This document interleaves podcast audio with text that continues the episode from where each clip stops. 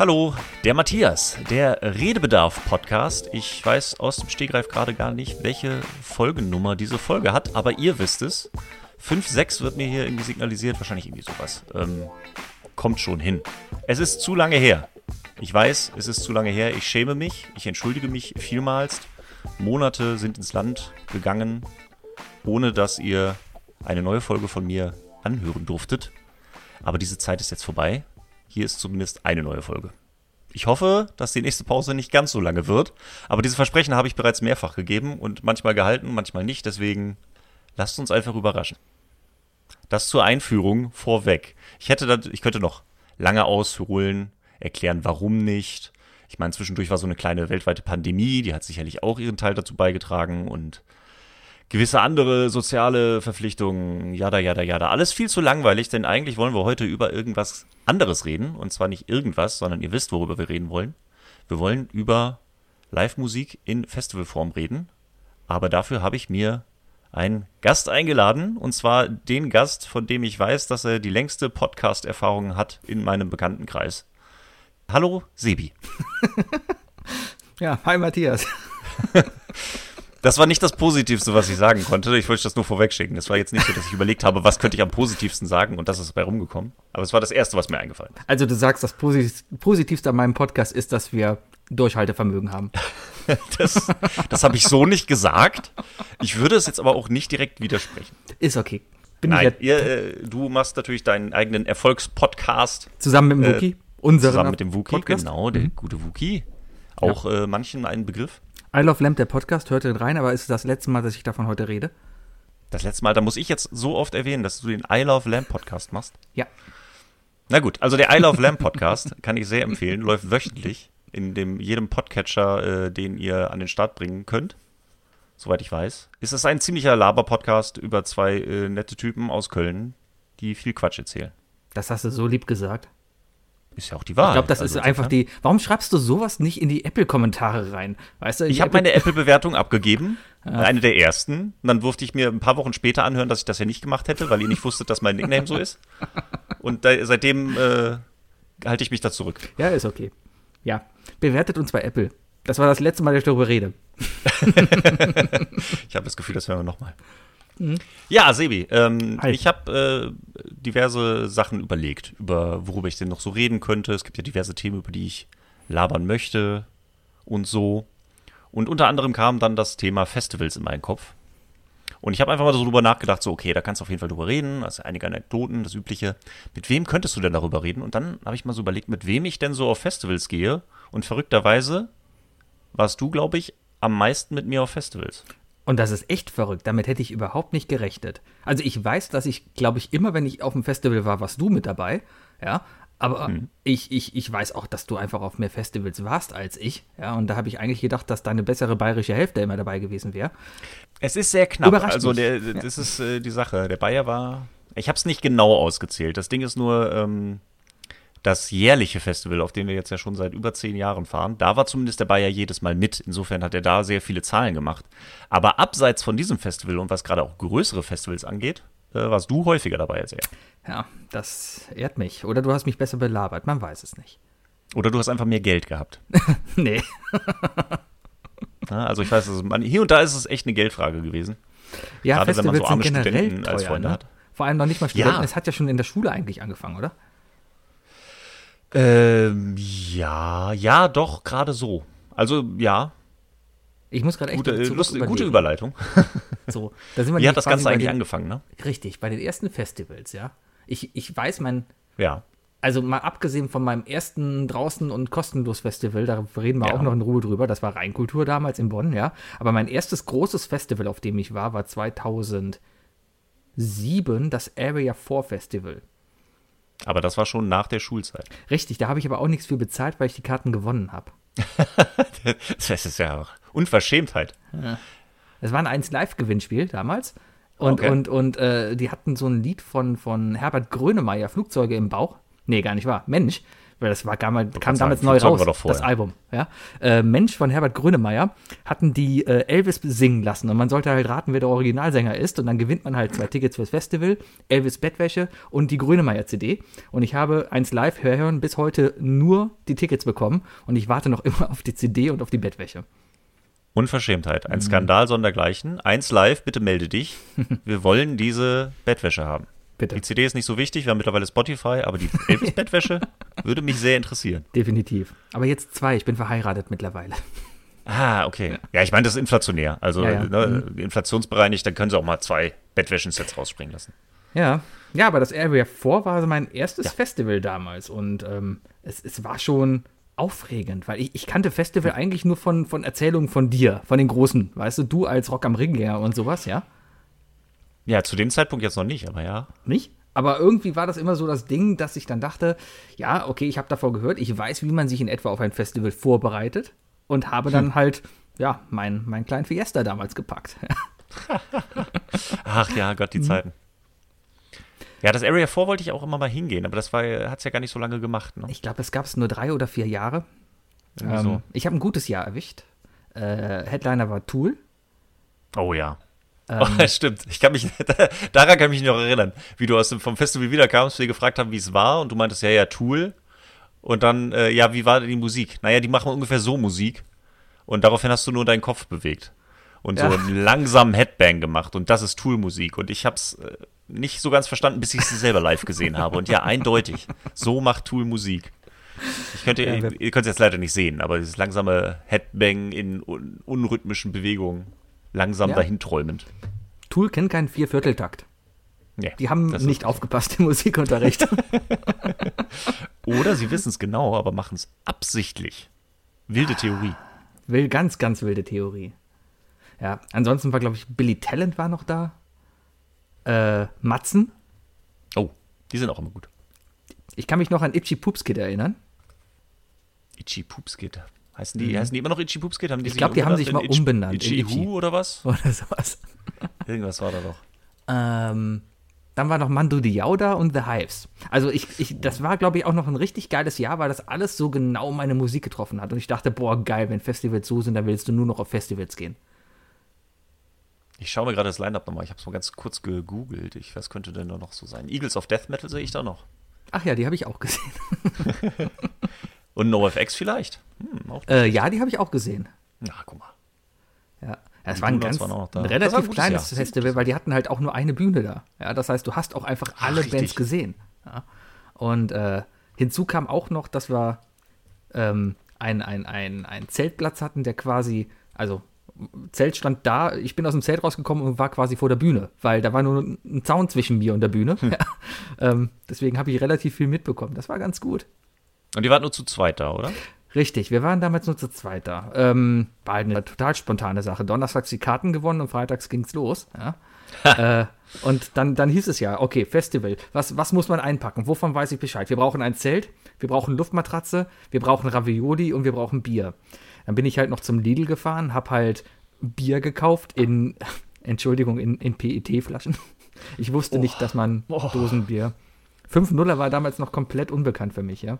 Ja, das war Ähm, mein Vater hat gesagt, er hat ein Zelt. Das haben wir dann geholt. Das war ein Zwei-Personen-Zelt, wenn man es gemütlich haben will. ja, und dann waren wir halt in diesem Zwei-Personen-Zelt mit Gepäck. Ähm, es war sehr eng und man hat meine Fahne geklaut, weil ich dachte, auf dem Festival hat man eine Fahne. Darum habe ich noch eine Köln-Fahne dabei gehabt. Also aber da sind schon sehr viele richtige Sachen dabei, würde ich Mhm. sagen. Also da, äh, einiges davon würde ich auch unterschreiben. Jetzt das Bier in Plastikflaschen nicht unbedingt. Äh, aber so eine Fahne kann man auf jeden Fall mitnehmen. Äh, Fahne hat man meistens nach dem Bier auch. Ja, Ja, diesen Humor und viel anderen kriegt's auch im Isle of Lamb Podcast. Das sei auch mal kurz erwähnt. Also bei mir hat's äh, in der Tat ein Jahr vorher angefangen. Also insofern ja. Also ich habe gerade nochmal geguckt, das äh, Area 4 war im August 2007. Da war ich in der Tat schon bei Rock am Ring gewesen, weil Rock am Ring ja im Juni ist. Und ich habe 2006 war ich auf meinem ersten Festival und 2007 dann auch auf dem Rock am Ring. Äh, also insofern hatte ich beide schon vorher. Aber bei mir war es auch so ein bisschen spontan. Ich war damals mit meiner, äh, mit meiner Freundin damals von ihr eine Freundin hat irgendwie den Gedanken aufgebracht, ey, lass uns doch zum Festival fahren. Wie wäre es denn mit, äh, mit dem Southside? Und ich hatte keinen Plan. Also ich so, ja, klingt gut, weil Live-Musik ist ja eine gute Sache. Mach mal irgendwie. Ich kann mich noch an einen Planungstag erinnern, wo wir uns hingesetzt haben und geplant haben, wer was einkauft, wie wir das auf Autos verteilen und was wir da alles machen. Wo ich auch keine Ahnung hatte, was auf mich zukommt. Wo ich nur noch gesagt habe, so, ey, ja, komm, drei Tage, da müssen wir auch nicht warm essen. Was willst du denn irgendwie einen Kocher mitnehmen oder sowas? Ey, da kannst du auch einfach mal Toast essen, weißt du? Also, ich habe das nicht verstanden. Und dann, Junge, dann haben wir, wir haben nämlich, wir waren ganz stilvoll. Wir haben überlegt, wir wollen Bier mitnehmen. Äh, wir haben kleine Fässchen mitgenommen, weil das macht doch total Sinn. Auf drei Tage, wir werden sowieso viel trinken, da machen Fässchen auf jeden Fall Sinn. Spoiler, wir haben von den drei Fässchen, die wir mitgenommen haben, glaube ich, zwei wieder mitgebracht. Weil wir es einfach, wir haben das erste irgendwie aufgemacht und dann wollten wir kein zweites anbrechen, wäre das erste, aber das wollten wir doch nicht mit. Das war ganz schlimm. Aber das sind so Erfahrungen, die man sammelt. Das ist Aber das. Lustige war dann beim ersten Festival war, ähm, wir hatten halt geplant, wir wollten eigentlich zu viert hinfahren. Also meine Freundin und noch zwei Klassenkameradinnen von ihr. Und wir wollten ursprünglich donnerstags hinfahren, weil freitags geht's ja los. Dann hatten wir aber das Problem, dass äh, freitags äh, meine Freundin damals ihr Zeugnis bekommen hat und ihre Mutter gesagt hat, nee, das müsst ihr auf jeden Fall abholen, das dürft ihr nicht schwänzen. So cool. Dann war die Überlegung, okay, wir fahren dann halt Freitag dann direkt im Anschluss. Und dann war ich Donnerstagabend schon bei ihr äh, und wir warteten so und dann war noch ein anderer Kumpel von ihr da und der meinte dann so spontan so, warum habt ihr mich eigentlich nicht gefragt, ob ich mit will? Und wir so, naja, willst du mit? Dann so, ja, jetzt ist ja zu spät. Und wir so, nee, es gibt da so eine tolle neue Seite, die heißt eBay. äh, da können wir ja mal gucken. Und wir haben damals 80 Euro fürs Ticket bezahlt und er hat dann für 60 Euro ein Ticket in Unterbiberberg, hieß der Ort, glaube ich, geschossen. Wir haben die direkt angerufen und gesagt so, ey, äh, wie sieht das aus? Wie kommen wir an das Ticket ran? Die sagten, naja, kommt halt vorbeigefahren. Wir, alles klar. Und ich hatte ja keine Schule am nächsten Tag. Ich war ja schon aus der Schule raus, Gott sei Dank. Äh, also haben der Kumpel und ich uns abends um neun noch irgendwie die Vorräte geschnappt und sind dann spontan losgefahren nach Unterbiberberg, um von da aus dann weiter zum Southside zu fahren. Wir sind die komplette Nacht durchgefahren. Wo Ich glaub, liegt so unter gegen- Biberberg? Ich habe keine Ahnung. Ich müsste es nochmal googeln. Ich weiß nur, dass es direkt neben Oberbiberberg liegt. Ah, offensichtlich. Ja, offensichtlich. Also es ist schon irgendwo tendenziell zwischen Köln und Stuttgart. Aber es war schon noch ein Umweg. Also wir haben, ich weiß nicht mehr, wann wir losgefahren sind. Wir waren auf jeden Fall morgens um sechs dann beim Southside. Es war ein magischer Roadtrip. Die waren auch irgendwie nachts um drei oder vier, haben wir dann dieses Ticket da abgeholt und so. Das war, es war sehr lustig, so eine Spontanaktion. Hm. Und dann sind wir freitags da bei diesem Festival angekommen. Morgens um sechs haben wir unsere Zelte aufgebaut, haben gesagt, okay, wir legen uns kurz schlafen. Was natürlich nicht funktioniert hat. Morgens um sechs auf dem Festivalgelände. Ja. Es war dann auch viel zu warm. Und dann sind wir irgendwie übers Festivalgelände gelaufen, waren dann spontan, zufälligerweise, direkt am Festivalgelände, als sie aufgemacht haben. Und haben dann die allererste Band gesehen, die 2006 aufgetreten ist auf dem Southside, nämlich The Answer. Die kamen irgendwie aus Kanada. Und ich kann mich nur so lebhaft dran erinnern, weil dieser Typ mit so einem riesigen Lockenkopf kam raus und schrie nur ins Mikrofon: Hello, Southside! We are The Answer! Sind das die, die äh, aus Südafrika kommen? Die waren, die Nee, das ist die Antwort. Ach, das, war die, das war die Antwort. ja, stimmt.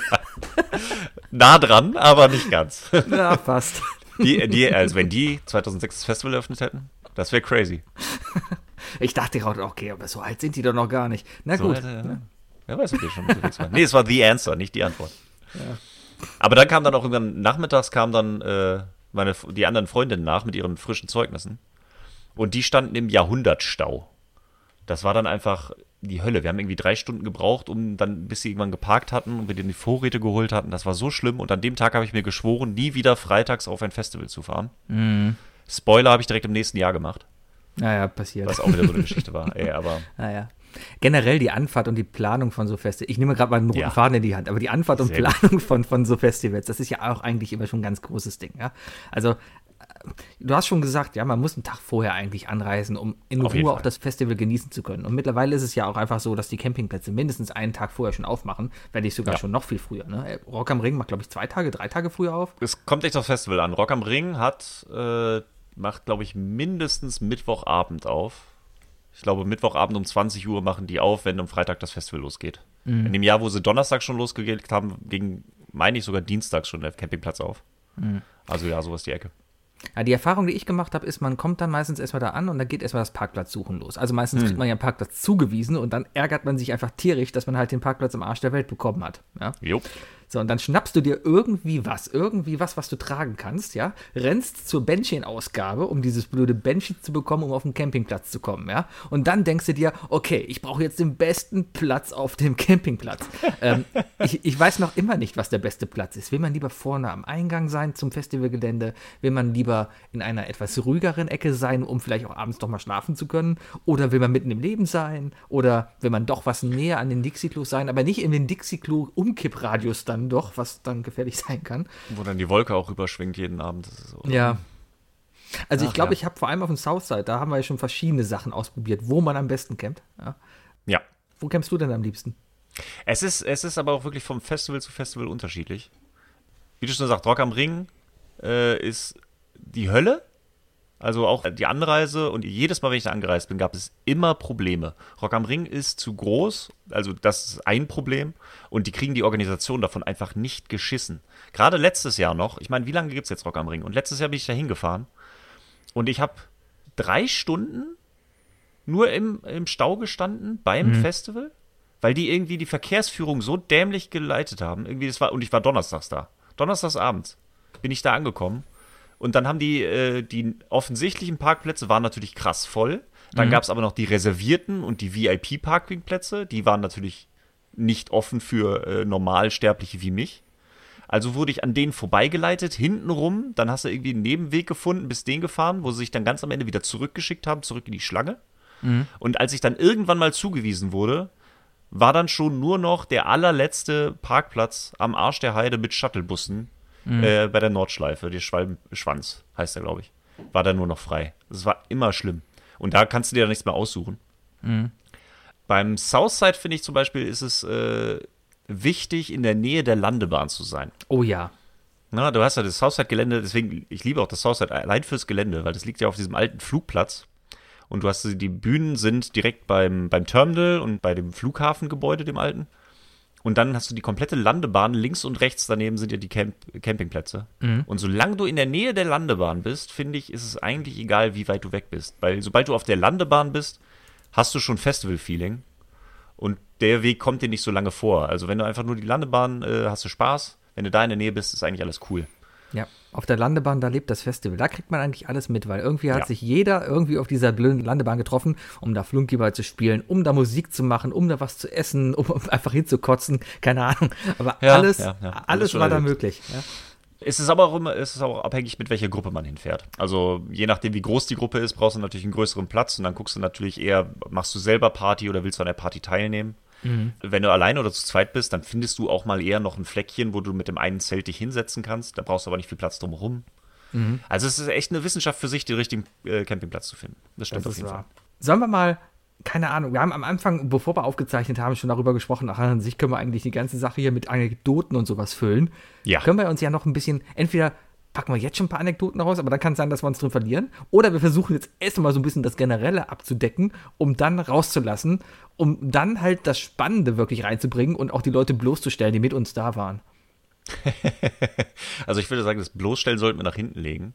Mhm. Ich finde aber gar nicht schlecht, wenn wir jetzt zwischendurch, wenn es zum Thema passt, schon Anekdoten reinbringen. Ich meine, wir haben ja schon so ein bisschen angefangen, ich zumindest. Also wenn da an Southside Landebahn, da muss ich nur dran denken, wie ich also ich glaube, man muss nicht betonen, dass ich jegliche Aktion, die ich jetzt irgendwie erzähle, dass man da vielleicht schon zwei, drei Bier getrunken hat. Ja, vielleicht sollten wir direkt, das, da, damit sollten wir, glaube ich, anfangen. Wenn wir jetzt anfangen mit äh, Festivalerfahrungen zu sprechen und äh, ne, A, alle Namen, wenn sie genannt werden, sind eigentlich wahrscheinlich verändert. Also bitte schließt keine Rückschlüsse auf irgendwelche real existierende Personen.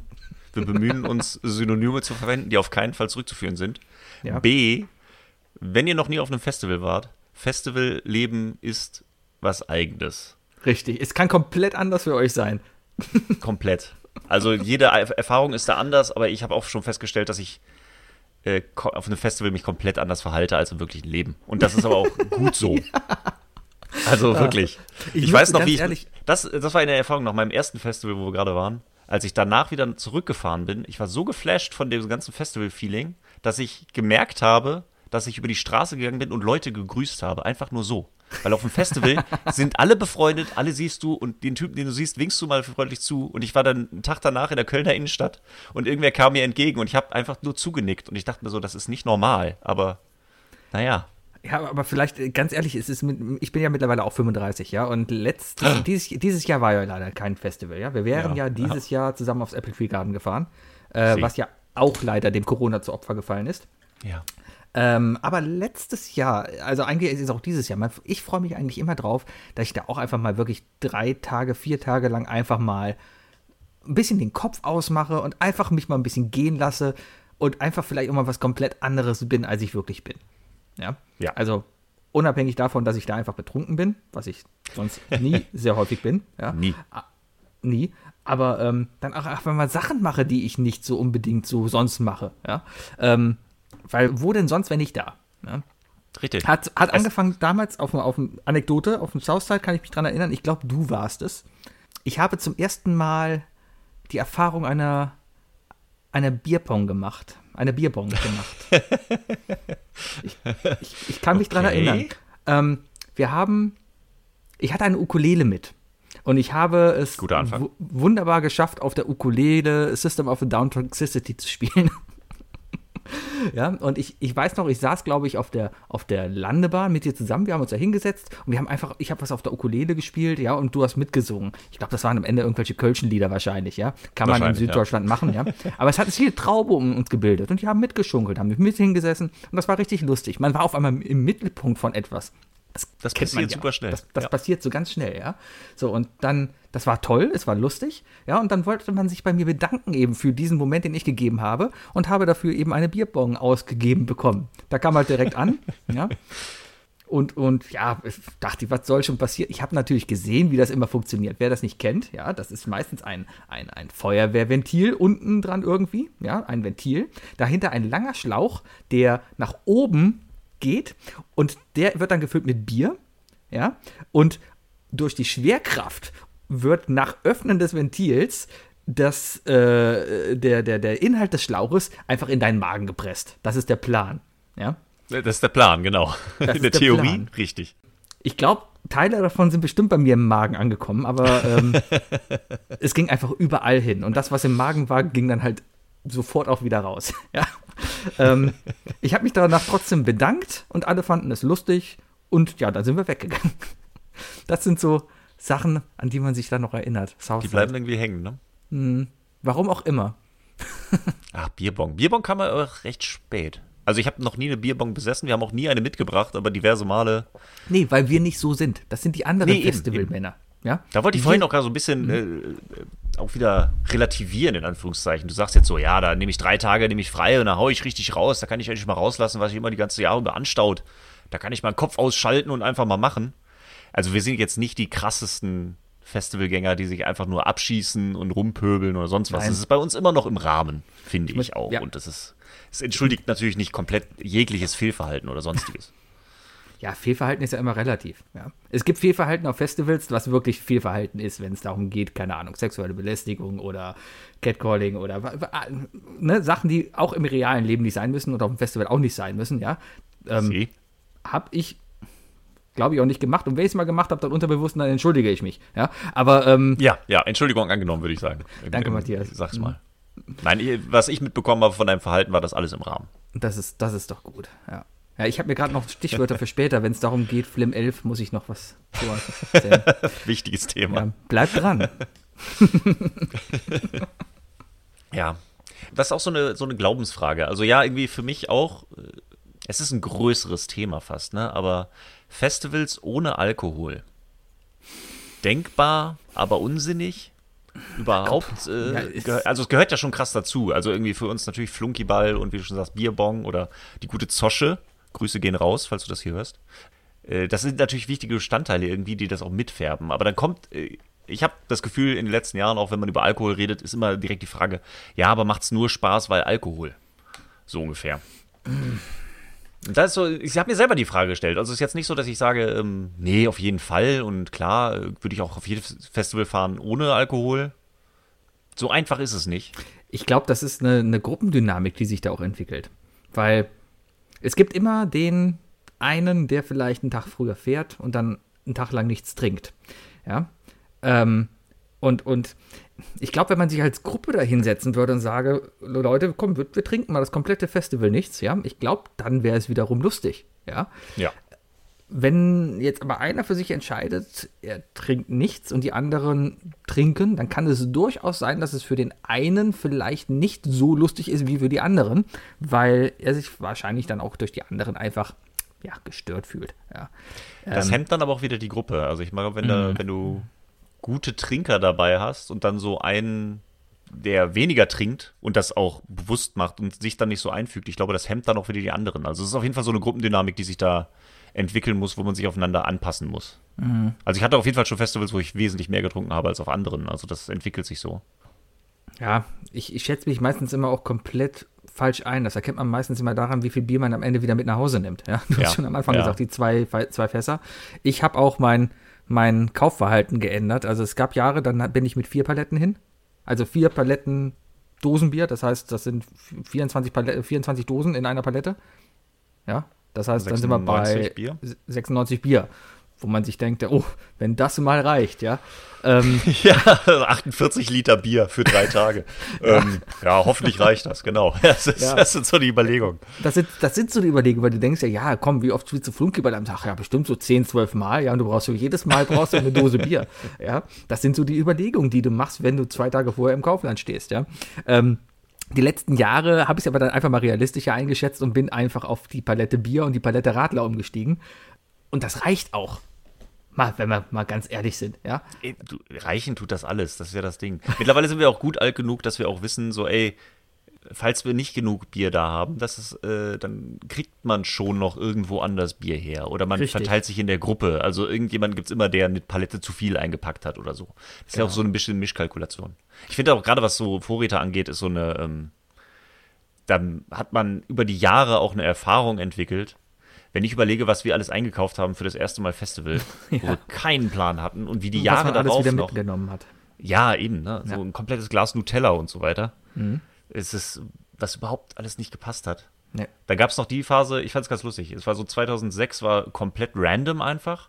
Dann kam so die Phase, wo man sich vorher bestimmt einen halben Tag zusammengesessen hat und die Einkaufsliste mit Essensplan aufgestellt hat. Mhm wovon man dann einen riesen Einkauf hatte, wovon man die Hälfte dann auch wieder mitgenommen hat, aber immerhin hat man dann geplant. Mhm. Und dann kam dann irgendwann die Phase, zumindest bei meinem Einkaufsverhalten, wo ich festgestellt habe, ich muss gar nicht mehr groß drüber nachdenken. Ich, mein Kopf weiß schon so, okay, Festival, das heißt, ich nehme einen Einkaufswagen, gehe durch den Supermarkt und greife einfach das, was ich weiß und dann kommt das auch ungefähr hin. Mhm. So allein so diese festen Mahlzeiten, die du einplanst. Du weißt halt, okay, pro Tag planst du ungefähr eine Mahlzeit ein weil eine zweite Mahlzeit kaufst du dir sowieso auf dem Festivalgelände, lecker essen. Mhm. Äh, Frühstück, okay, so und so viel brauchst du dafür ungefähr. Das sind die festen drei Mahlzeiten. Ja, so und so viel Bier. Das ist immer ein bisschen weniger geworden, aber es sind so Erfahrungswerte, die man sammelt. Ja, bei mir hat sich das mehr in die Richtung entwickelt, dass ich einfach auch sagen kann, ja komm, jetzt kannst du es dir leisten, einfach dein Bier auf dem Festival zu kaufen und Essen da zu kaufen. Auch wahr. Weil das ist wahr. natürlich auch eine finanzielle Frage, ne? Wie du schon sagst, als Student muss man ein bisschen gucken und jetzt, wenn man in Lohn und Brot steht, sagt man das so? Ja, ja ich glaube schon. Gut, dann, dann, dann ist es dann doch mal egal, wenn du dir halt irgendwie so auf dem Apple Tree ein veganes äh, Döner-Ersatzprodukt holst, hm. was dann irgendwie 17 Euro kostet. Na, nicht ganz, aber ne? ist halt ja, verhältnismäßig, ja, ja. ist es teurer, als wenn du dir einen Döner auf der Kolbstraße kaufst hier in Köln. Kolbstraße ist kleine Korrekt, Türkei ja. hier, da gibt es guten Döner, deswegen Kolbstraße. Für Kolbstraßendöner ist bester Döner. ja. Das ist richtig. Aber was ja auch relativ neu ist, zumindest für unsere Festivalverhalten, ist ja, dass man auch vom Festival ja noch einkaufen gehen kann. Das haben wir ja die letzten zwei Male beim Apple Tree dann so, ach guck mal, da fehlt noch was. Ja, komm, dann gehen wir halt eben in den Supermarkt um die Ecke. Also insofern hängt ja auch wieder vom Festival ab, was man wirklich mitnimmt. Das ist wahr. Ich habe einmal frisches Met gekauft, das war schön. Stimmt. Äh, was Alkohol noch angeht, fällt mir auch gerade ein, so, das hat sich auch gewandelt. Ich weiß noch, also 2006 ist wirklich raus, weil ich, ich kann mich auch nicht erinnern, was wir alles mitgenommen haben. Aber danach habe ich, glaube ich, in der Regel auch immer noch harten Alkohol mitgenommen. Mhm. So eine Flasche Wodka oder so. Wo ich dann aber auch irgendwann festgestellt habe, das ist, das ist zu krass. Also das ist, man nee. will sich ja auch nicht abschießen. Richtig. So, es ist ja wirklich ich, nicht. Also ich persönlich will immer mich am nächsten Tag noch erinnern können, was passiert ist und nicht wirklich voll ins Bett fallen, ja, weil das, das, Ja. das, das möchte ich auch im privaten Leben nicht, ja. Richtig. ja, so, einen- so einen konstanten, leichten Pegel halten. Ja, das ist Mhm. ja auch eine Kunst, ja, sich nicht zu voll laufen zu lassen, sondern einen konstanten Pegel den Tag über zu halten, so dass man noch in der Lage ist, Flunkyball zu spielen. Ja, so dass man noch in der Lage ist, abends auf dem letzten Konzert tanzen zu gehen oder nachts auf dem DJ-Platz noch irgendwie tanzen zu gehen, ja. Oder halt sich die Schuhe auszuziehen, wenn man halt ins Bett geht. Das, das ist Ja. eigentlich immer so mein Ziel, was ich da noch habe. Ja, da muss man so ein bisschen, das ist eine, eine hohe Kunst, den richtigen Pegel zu halten, auf jeden Fall. Ja. Und der ist natürlich, wo der richtige Pegel ist, ist dann wieder komplett Geschmackssache und äh, eigene Einstellung. Das ist wahr. Was mir noch gerade einfällt, von wegen, wo du mal vorhin meintest, ja, wenn das wieder einer ist, der äh, einen Tag früher fahren muss und deswegen nichts trinkt, das ist, da fällt mir immer ein, äh, um eine kurze Anekdote zu bringen, 2009, wo wir auf dem Hurricane waren. Da war es nämlich so, wir haben gut getrunken und alles und ich wusste sonntags abends nach der letzten Band, ich muss fahren. Deswegen muss ich jetzt aufhören zu trinken, damit das alles cool ist. Aber ich würde gern noch eine Runde Flunkyball spielen. Ah, ich überlege gerade, ob wir die Regeln von Flunkyball erklären müssen in diesem Podcast. Ich weiß es nicht, ich kenne deine Zuhörer nicht. Hallo Zuhörer. Na, gehen wir mal auf Nummer sicher. Ganz kurz umrissen. Flunkyball ist ein Mannschafts-, eine Mannschaftssportart. Zwei Teams stehen sich gegenüber und das Ziel des Spiels ist es, die Dose, die Dose Bier, die vor sich steht, als erstes geleert zu haben, beziehungsweise alle Dosen Bier im Team zuerst geleert zu haben. Man darf trinken, wenn man als, ich nenne es angreifendes Team, mit dem Flunkyball, was nach offiziellen Regeln eine Klopapierrolle ist, die mit Gafferband eingewickelt ist, ja, äh, wenn man es schafft, mit diesem Ball eine Flasche umzuwerfen, die genau zwischen meinem Team und dem gegnerischen Team positioniert ist. Ja? Wenn diese Flasche umfällt, darf ich so lange trinken, bis das verteidigende Team die Flasche wieder hingestellt hat, zurückgelaufen ist an ihre Grundlinie und Stopp gerufen hat. Und den Flunkyball Ah, und den. Flunkyball eingesammelt hat, Das natürlich. darf man nicht vergessen. So, und dann wird halt abwechselnd geworfen immer. Ja, also jedes Team wirft einmal. So, und wenn getroffen wird, wird getrunken. Und wenn nicht getroffen wird, dann ist einfach der nächste dran. Das ist Flunkyball. Grob Das sind die äh, groben Regeln, genau. Ansonsten würde ich dann noch, weil es auch wichtig für die Anekdote ist, das Thema Strafbier einbringen. Jeder muss nämlich seine eigene Dose wird immer vor einem abgestellt. Falls seine Dose umkippt, egal aus welchen Gründen, äh, bekommt man ein Strafbier. Es gibt äh, noch gewisse Abstufungen, äh, ob manchmal wird so gespielt, äh, man bekommt nur ein Strafbier, wenn man wirklich Bier verloren hat, also wenn da was ausgelaufen ist und nicht nur, wenn die Dose umkippt. Aber das sind dann Spitzfindigkeiten. Äh, aber ja, das sind die offiziellen Liga-Regeln, nach denen wir jetzt schon über zehn Jahre Flunkyball spielen. Es gibt auch natürlich ein Strafbier, wenn man sich übergibt. Da, äh, natürlich. Ja. natürlich. Und wenn man am Ende, äh, wenn die Dose leer ist, man sie umdreht und es kommt noch Bier raus, dann bekommt Richtig. man auch ein neues Bier. Das ist ja natürlich Genau. Ganz einfache Ja, Regeln. Spielt gerne sind nach. wichtige. Regeln. Äh, auch wieder ein lustiges Thema, wo wir campen waren und mit Kindern das gespielt haben. Die haben dann mit Wasser gespielt. Es war, es war sehr spaßig. Aber das ist ein anderes Thema. Lassen wir das. Die haben das Spiel übrigens nur als Saufen gekannt, aber gut. Ähm, jedenfalls wollte ich noch eine Runde Flunkyball spielen an diesem besagten Sonntag vom 2009er Hurricane. Äh, und niemand hatte Lust.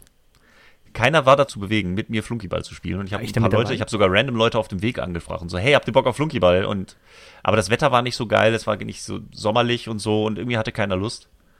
Und dann konnte ich nach viel Beknien den äh, unseren äh, süddeutschen Bekannten dazu bewegen, doch noch eine 1 gegen 1 Runde zu spielen. und wir dachten, okay, One-on-One mit nur einer Dose Bier ist ja irgendwie langweilig.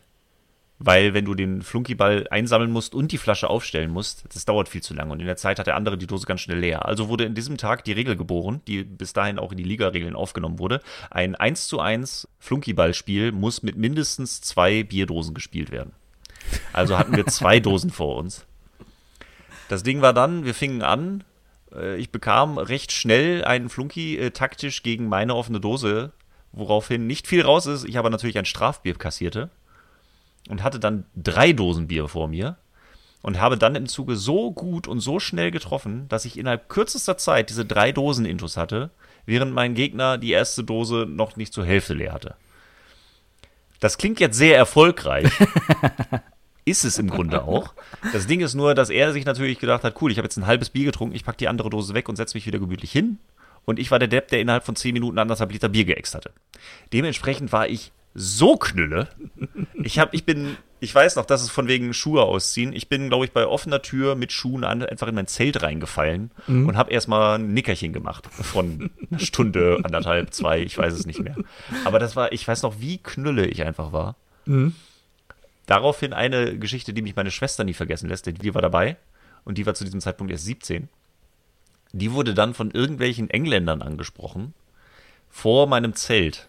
Also ich lag in meinem Zelt einfach nur total bekloppt äh, und durch und hörte dann nur, wie diese beiden Kerle mit meiner 17-jährigen Schwester sprechen.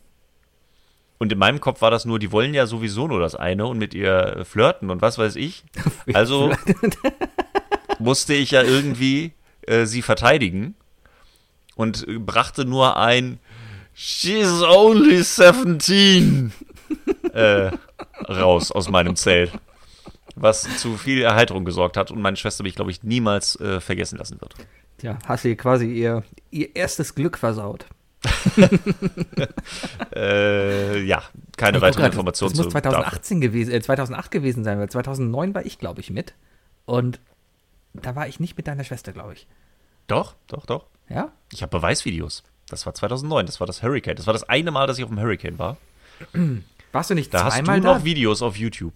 Ja, es gibt, ja klar, da, ja, wie beim Regen getanzt haben. Mhm, Regen bei nämlich, Rock am Ring und wir Kraftwerk gesungen haben, weil wir Kraftwerk gesehen haben und dann äh, von, das, von das Model so gut fanden und einfach die ganze Zeit irgendwie auf dieses irgendwelche Texte gemacht haben.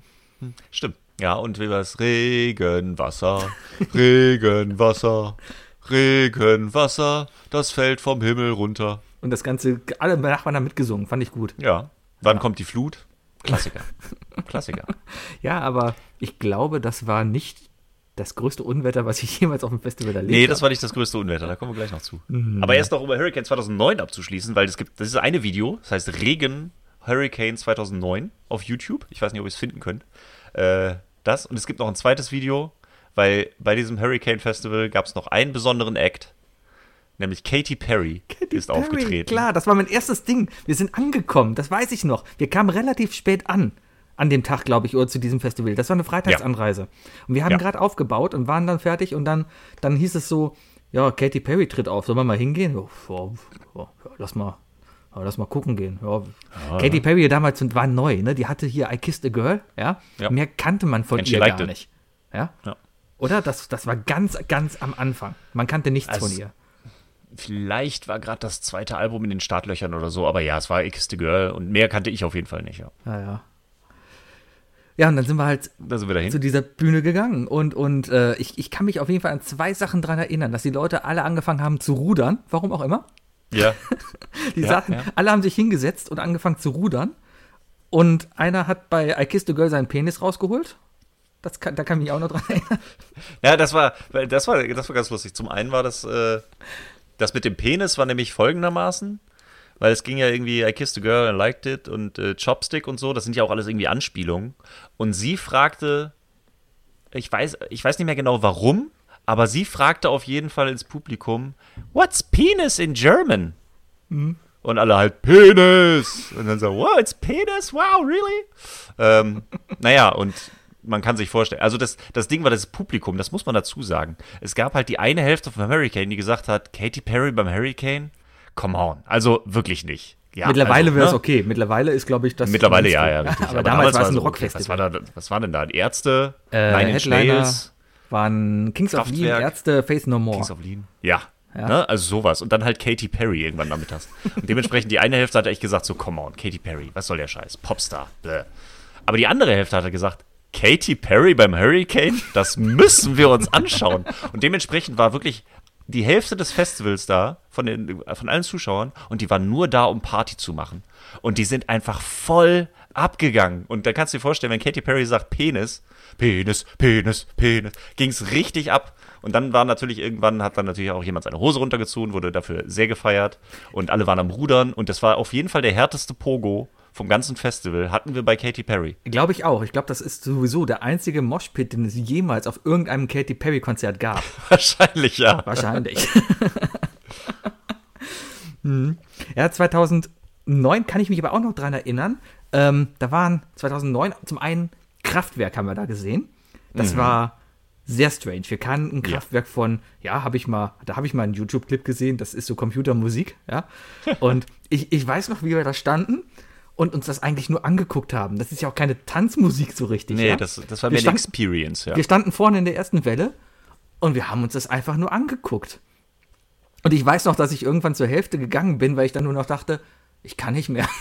Ja, das war, es war auch der Kopf war voll. Dieser Bass, der dröhnte und so, das war, wir standen ja auch schon irgendwie, was haben wir davor? War, glaube ich, Eagles of Death Metal waren da und davor, Nick Cave in the Bad Seats. Davor Moby? war Moby. Da habe ich nämlich Moby, Richtig. ich stand vorne in der ersten Welle am Wellenbrecher und Moby hat mich angeschrien. Richtig. Mm.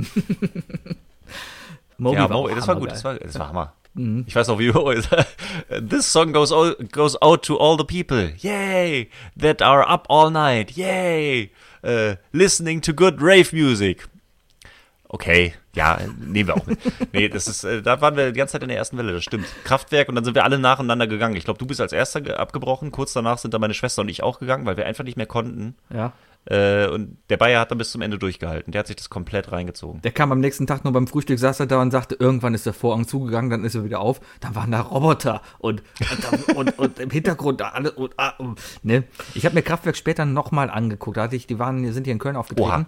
Ähm, ah, das geil. war hier im Palladium, eins der 3D-Konzerte sehr cool. Also du tanzt da halt nicht, ne? Aber das ist halt eine geile Performance. Du kriegst eine 3D-Brille auf und die bespielen halt die Videowände alles mit dreidimensionalen 3D-Bildern halt ja. Okay. Und das, das ist schon, das ist krass. Also wenn, wenn ihr die Gelegenheit habt, mal Kraftwerk zu gucken, die Musik ist, ja, das ist so, so 70er Jahre Techno halt, ja. Das sind die Techno-Pioniere. Äh, ja, die haben es erfunden, ja. wenn du so willst, ja. Ähm, aber wenn man da die Gelegenheit mal hat, das zu sehen, äh, nehmt eure Eltern mit, die freuen sich. Ich war mit meiner Mutter da. ja, das glaube ich. Ja. Ich überlege gerade, ob sie echt, ob sie echt noch gibt ich weiß noch, dass ich 2009 noch schon gedacht habe, ach, die gibt's noch? Ach, krass. Ja, die Und ich meine, das ist noch. jetzt das, elf Jahre her. Also. Ja, aber das Konzert hier im Palladium ist vielleicht zwei oder drei Jahre her. Ach, echt? Ähm, okay, ja, ja. Ich glaube, einer der Gründungsmitglieder ist letztens gestorben, aber der ist schon gar nicht mehr mitgetourt. Ah, okay. Ja. Da ist quasi ja nur der Sänger. Es sind vier Leute auf der Bühne. Ihr, ihr zu Hause, ja. Stellt euch einfach vor, da sitzen, da stehen vier Leute in schwarzen Klamotten, so Steve Jobs-mäßig, ähm, an, an, an vier Laptops auf einer Bühne, bewegen ja. sich nicht, sondern drücken einfach nur irgendwelche Knöpfe. Und jetzt nicht so Avicii-mäßig, sondern einfach nur, die drücken halt, als ob sie programmieren. Ja? ja. Und, und der ist der Sänger, der modelliert ein bisschen seine Stimme mit dem Computer. Dann gibt es da zwei Musiker, die wirklich dann spielen mit, mit Synthesizern und keine Ahnung was. Und der vierte auf der Bühne, habe ich gelesen, das ist aber auch relativ neu. Bei uns war das damals wohl schon auf dem Southside. Der ist nur für die Videos zuständig. Das heißt, der macht, der ist live auf der Bühne okay. und spielt halt live die, die Videowände ein. Hm. Ja. Coole Sache auf jeden Fall. Coole Sache. Ja. Das liebe ich aber auch an Festivals einfach, dass man da auch mal so Bands sieht, die einfach so außerhalb seiner äh, Bubble ja. in Anführungszeichen läuft. Hat ne? man sonst nie mitbekommen. Als ob man sich mal Karten für Kraftwerk kaufen würde. Ja. So, das machst du halt nicht, ohne das jemals gesehen zu haben. Richtig, genau. Aber so, da übers Festival, dann denkst du halt so, okay, es läuft nichts Paralleles, gehe ich da mal hin und dann guckst du dir sowas an. Und dann da fällt mir noch was ein, was Festival-Influencer mit uns gemacht haben, dass wir da hingegangen sind. ja, Ach, so, ja das, das ist mir auch schon eingefallen gerade. Es war aber, glaube ich, nicht das Jahr, wo das war. Aber es oh. war, glaube ich, um Southside, wo wir das gesehen haben. Ja, sollen wir direkt da hinspringen? Können vielleicht sogar das nächste Klar, Jahr spring da hin, wir haben ja, oh, wir haben, Wie auf dem Festival. Wir gucken gerade, wo was aufploppt und dann gehen wir dahin. 2010 oder also die, die folgenden Jahre, ich glaube, ich war nur einmal auf dem Hurricane. Danach sind wir immer zum, ja. zum, zum Southside gefahren, ja. weil Landebahn. Hurricane ist, glaube ich, eine, eine Motocross-Rennstrecke. Ja. Ähm, sehr staubig da und sehr matschig sehr feldig halt. Der Campingplatz ist ein abgemähtes ja, Feld. Ist ein Acker. Ja. Ist ein Acker. Und auf dem Southside hast du halt Wiese, ja. Und, und die Landebahn. Deswegen haben wir uns dann für Southside entschieden, ähm, weil die Festivals eh das gleiche Line-Up haben und gleichzeitig stattfinden, war das halt dann Jacke wie Hose. Und Köln ist jetzt genau zwischen. Ja, es sind zwei Stunden Fahrt länger zum Southside, aber ja. die haben wir dann in Kauf genommen, ja. Ja, aber ist ja quasi, ist ja, ist ja quasi, ne? Süden Deutschland ist ja, ist ja schön da, ne? Ist ja alles schöner. Wetter, Frauen, alles schöner. Ähm, ja, worauf wollte ich noch? Genau. Dann sind wir halt zum, zum, zum äh, Southside gefahren. Und, und das war auf jeden Fall noch ein Jahr. Ich weiß, da sind die Foo Fighters aufgetreten. Das weiß ich. Mhm. Ich weiß nämlich zumindest, dass während des Foo Fighter Konzertes ein riesiger Sturm aufgezogen ist. Und sowas habe mhm, ich noch nie erlebt an, ja. Das war 2011. War das 2011? Ja. Das habe ich mir markiert. Das war das Jahr mit My Chemical Romance, die ich da Gott sei Dank gesehen habe. Mhm. Arcade Fire war ein Headliner, Foo Fighters war ein Headliner. Dann war ich vielleicht 2010 gar nicht auf dem Festival. Mag's, obwohl da lief Fußball. Da war Fußball-WM. Habe ich ja auch auf dem Festival irgendwie geguckt. Ah, whatever. war das nicht EM, was wir. Also ich habe 2008. In 2010 war, war WM in Südafrika. Richtig. Ja. Aber äh, 2010 war WM in Südafrika. Ah, ich gucke hier gerade. Wer war eine Billy Talent, The Strokes, Massive Attack, Mando Diao, The Prodigy. Ich glaube, das Jahr war ich nicht da. Ich kann mich nicht daran erinnern, The Prodigy gesehen zu haben, weil das war immer eine Band, die ich gesehen haben wollte. Welches Jahr jetzt? 2010. 2010. 2010 war ich auch nur bei Rock am Ring. Mhm. Und bei, beim Apple Tree halt. Ja, und ich war nicht ohne dir, dich auf dem Southside. Das, 2010 war ich wohl ja. nicht da. Dann war es wohl 2011 mit den Foo Fighters. Ja, 2011 weiß ich auch. Das habe ich mir auch einfach nur, da habe ich Stichwort, ich habe mir kurze Stichworte gemerkt. Ich habe versucht zu rekapitulieren, alle Festivals, ja. auf denen ich war. Und das eine Stichwort bei 2011 Southside ist auch nur mega kalt.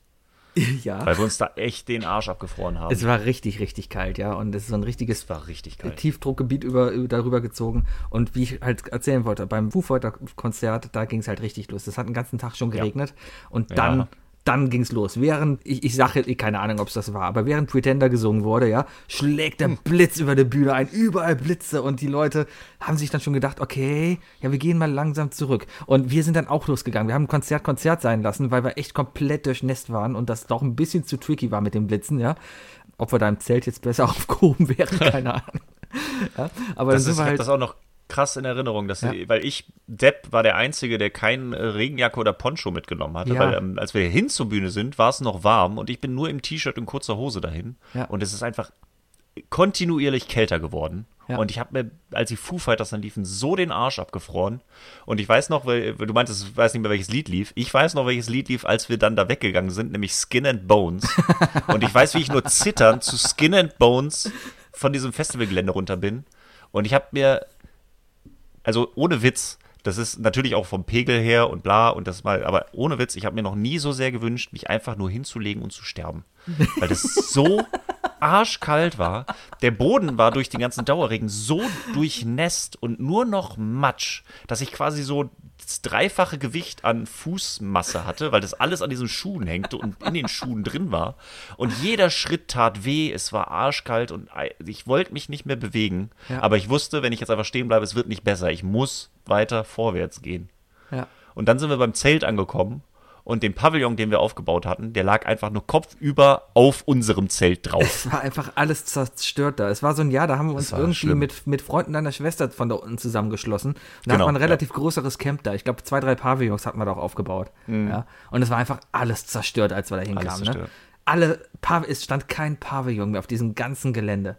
Ja. Oh. Und dann wollten wir ins Zelt rein und es war so, okay, wir haben nur eine Chance, irgendwie trocken in diesem Zelt zu sein. Und das ist, wir müssen uns vor dem Zelt ausziehen. Und es peitschte der Wind, es regnete und du wusstest, okay, ich muss mich jetzt hier ausziehen, weil ich ja. bin sowieso schon komplett nass. Und das, ich muss die Klamotten draußen lassen, sonst wird das in keinster Weise irgendwie eine warme Nacht. Ja. Das, war, das war so anstrengend. Das war das, das Festival, war so hart. Da war meine Frau, damalige Freundin halt noch mit. Da, die, die war damals damit, das weiß ich noch. Da haben wir gerade eben ja. noch drüber gesprochen, halt, wie du und der Bayer dann zu uns ins Zelt gekommen seid, weil bei uns war es trocken. ja, ihr hattet ein Vorzelt. Wir hatten dieses Vorzelt, ja. Und wie wir euch dann halt noch Wasser mit dem Wasserkocher heiß gemacht haben im Zelt. Ja. Äh, und damit wir, da haben wir alle dann noch eine 5-Minuten-Terrine gegessen, ja. Und, und dann seid ihr auch wieder rübergegangen. Und ich weiß noch, ich habe dann meiner Frau eine, eine Wärmflasche gemacht. Ich habe einfach eine Tetrapack-Flasche hier genommen, hier eine, eine PET-Flasche, und habe die mit warmem ja. Wasser voll gemacht und der in den Schlafsack halt geschmissen, weil es war richtig, richtig kalt. Es war richtig, richtig kalt. Und es war auch, also ich weiß, meine Schwester hat ja abgebrochen, die ist am mhm. nächsten Morgen dann äh, mit dem Zug zurückgefahren. Ja. Äh, auch aus guten Gründen. Das Ding war nur, ich bin froh, dass wir es dann noch durchgehalten haben, weil es schlimmer als Freitagabend wurde es nicht. Es waren zwei Tage durchgehend kalt. Wir haben auch sehr wenig getrunken einfach in diesen beiden Tagen. Ähm, aber ich bin sehr froh, My Chemical Romance gesehen zu haben, weil die sich ja kurz danach auch irgendwie aufgelöst haben. Noch eine Band, die ich dieses Jahr gesehen hätte.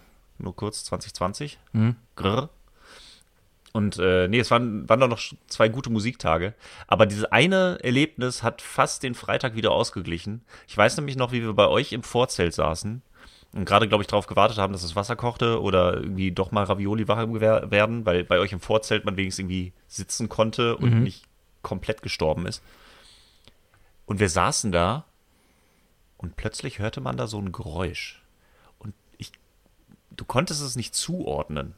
Du wusstest nicht, was das war. So irgendwie, hört ihr das auch so? Irgendwas hörst du. Und dann merkst du, es wird, es wird langsam lauter.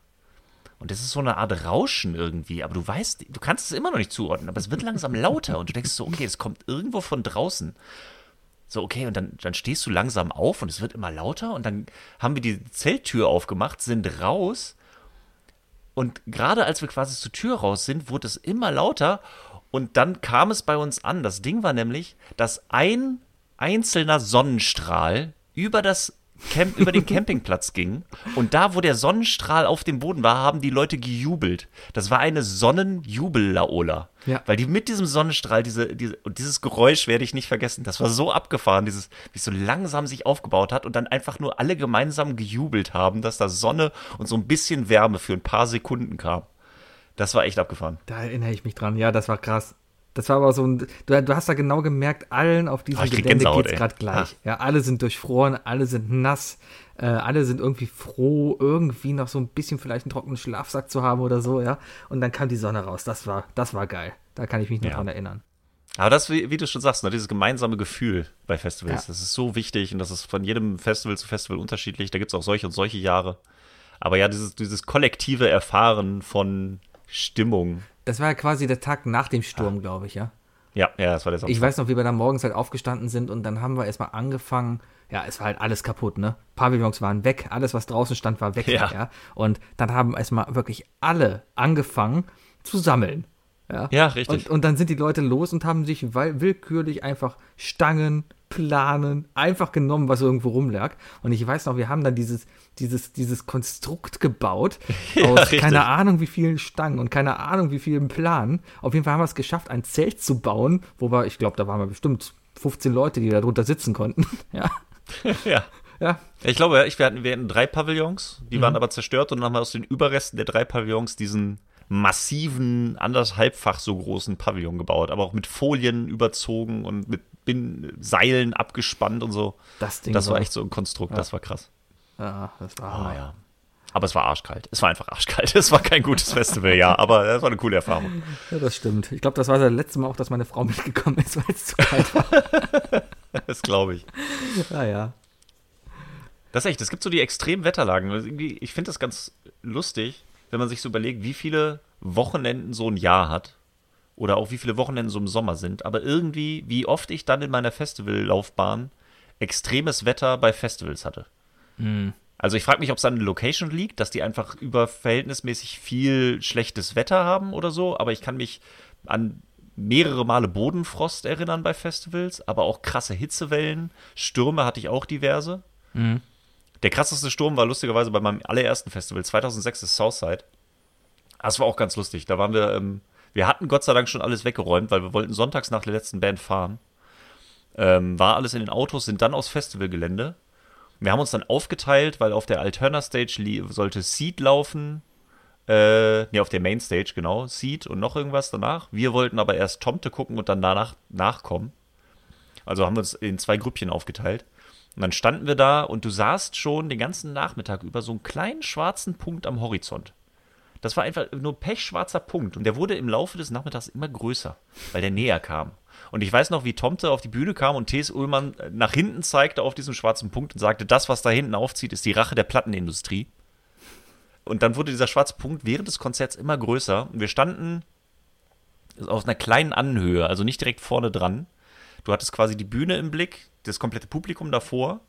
Und dahinter war quasi der Blick auf den Campingplatz. Und deswegen, ich bin ja auch einen Tacken größer, konnte gut über das Publikum hinwegsehen. Und dann war wirklich wie im Film so ein kurzer Augenblick die Ruhe vor dem Sturm. Obwohl die Musik spielte, es war also laut war es schon, aber es wurde so ruhig und ich guckte rüber zum Campingplatz und sah einen einzelnen Pavillon über dem Campinggelände rollen. Der rollte einfach nur komplett darüber. Ich dachte so, scheiße. Und in dem Augenblick kam ein Windschlag, der die Videoleinwand in der Mitte durchtrennte. Und hinten die, äh, die, die Rückwand von der Bühne ist weggeflogen. Alle Leute schrien und rannten Richtung ihrer Zelte. Tomte fleißig weiter spielen, irgendwie das Lied zu Ende gebracht. Alle möglichen Leute sprangen in die Dixies, damit die nicht wegfliegen. äh, ich weiß noch, an den Kameratürmen sind Freeclimber hochgeklettert, um die Banner abzureißen, weil diese Kameratürme drohten umzufallen. Ja. Das war einfach nur hell auf Panik. Alle rannten durchquer. Wir hatten ja Gott sei Dank alles weggeräumt, deswegen konnte ich mir das in Ruhe anschauen. Mitten auf dem Weg standen zwei Leute, die einfach nur laut Sunshine Reggae gesungen haben.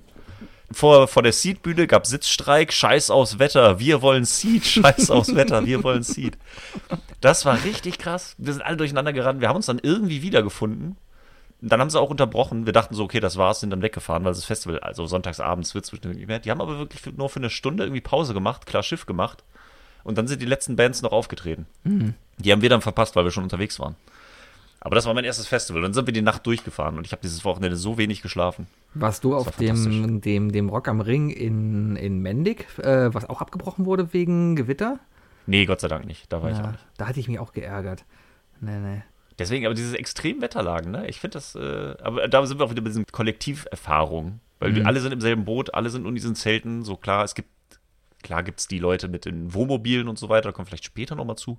Aber ähm, so generell gemeinsames Erfahren, gemeinsames Leiden vom Wetter, du weißt halt auch so, man passt aufeinander auf, du hast schon so ein bisschen Gemeinschaftsgefühl. Wenn es zu kalt wird, so, ich weiß noch, das war, wann war das? Das war auch vor zwei Jahren beim Apple Tree oder war das letztes Jahr?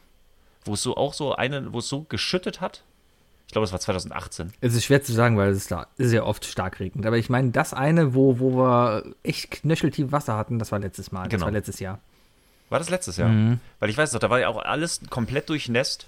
Und dann war es dann auch natürlich direkt danach so kalt. Da haben sie auch dann äh, auch Notlager aufgemacht und man mhm. konnte sich evakuieren lassen. Und ja, die, so die haben abgebrochen Leute, die und konnte dann in der Schule schlafen. So, aber wir haben dann ja auch, äh, als dann der Regen durch war, haben wir ja dann noch schnell den Grill angemacht. Ja. Und dann halt instant waren dann irgendwie 20 Leute plötzlich da, weil du ja. hattest so eine Wärmequelle, die Leute standen drumherum, dann so, ah, guck mal, ich habe noch Fleisch bei mir, alles klar, schmeiß auf den Grill. So, und instant ist einfach so, man passt aufeinander auf, man teilt alles miteinander. So, wenn irgendjemand kommt und sagt, ey, kann ich mal deine Vorräte haben? So, du würdest einfach dein Essen mit den Leuten teilen. Ja, kommt auf die Leute an. kommt auf die Leute an, kommt auf die Vorräte, was sie fragen und warum, aber ja. Ja. Aber das, das ist, finde ich, ist auch so ein wichtiger Bestandteil einfach von Festivals. Ja. Ja, das war aber da, dieses Apple Tree Garden letztes Jahr, das war echt heftig. Wir hatten ja knöcheltief Wasser in den Zelten drin. Ja, es war einfach alles nass. Der schlafende Apple Tree Campingplatz ist ein Acker, ja. Ich habe eigentlich, das war, ist ja, das Festival ist ja nur von Donnerstag bis Samstags. Und ich meine, genau. das Unwetter war freitags. Ne? Ich meine auch, ja. Und ich, ich habe schon ja. gedacht, okay, pass auf, also die haben da ja schon abgebrochen gehabt da und, und schon Licht ausgemacht auf dem Gelände überall, ja. Und ich habe hab gedacht, das war's. Samstags ist da kein Festival mehr, weil ja. kann ja gar nicht, ja. Ich bin dann ins Bett gegangen, so halbwegs trocken, und bin am nächsten Tag aufgestanden und es war, als wäre nichts gewesen. Das weiß ich noch, weil es war, das komplette Wasser war abgelaufen, der Boden war wieder steintrocken, es war nichts matschig das war, das war wiederum richtig schön. Ja, und das war ein richtig schöner Tag noch, den wir dann da hatten, ja. Auf jeden Fall. Hm.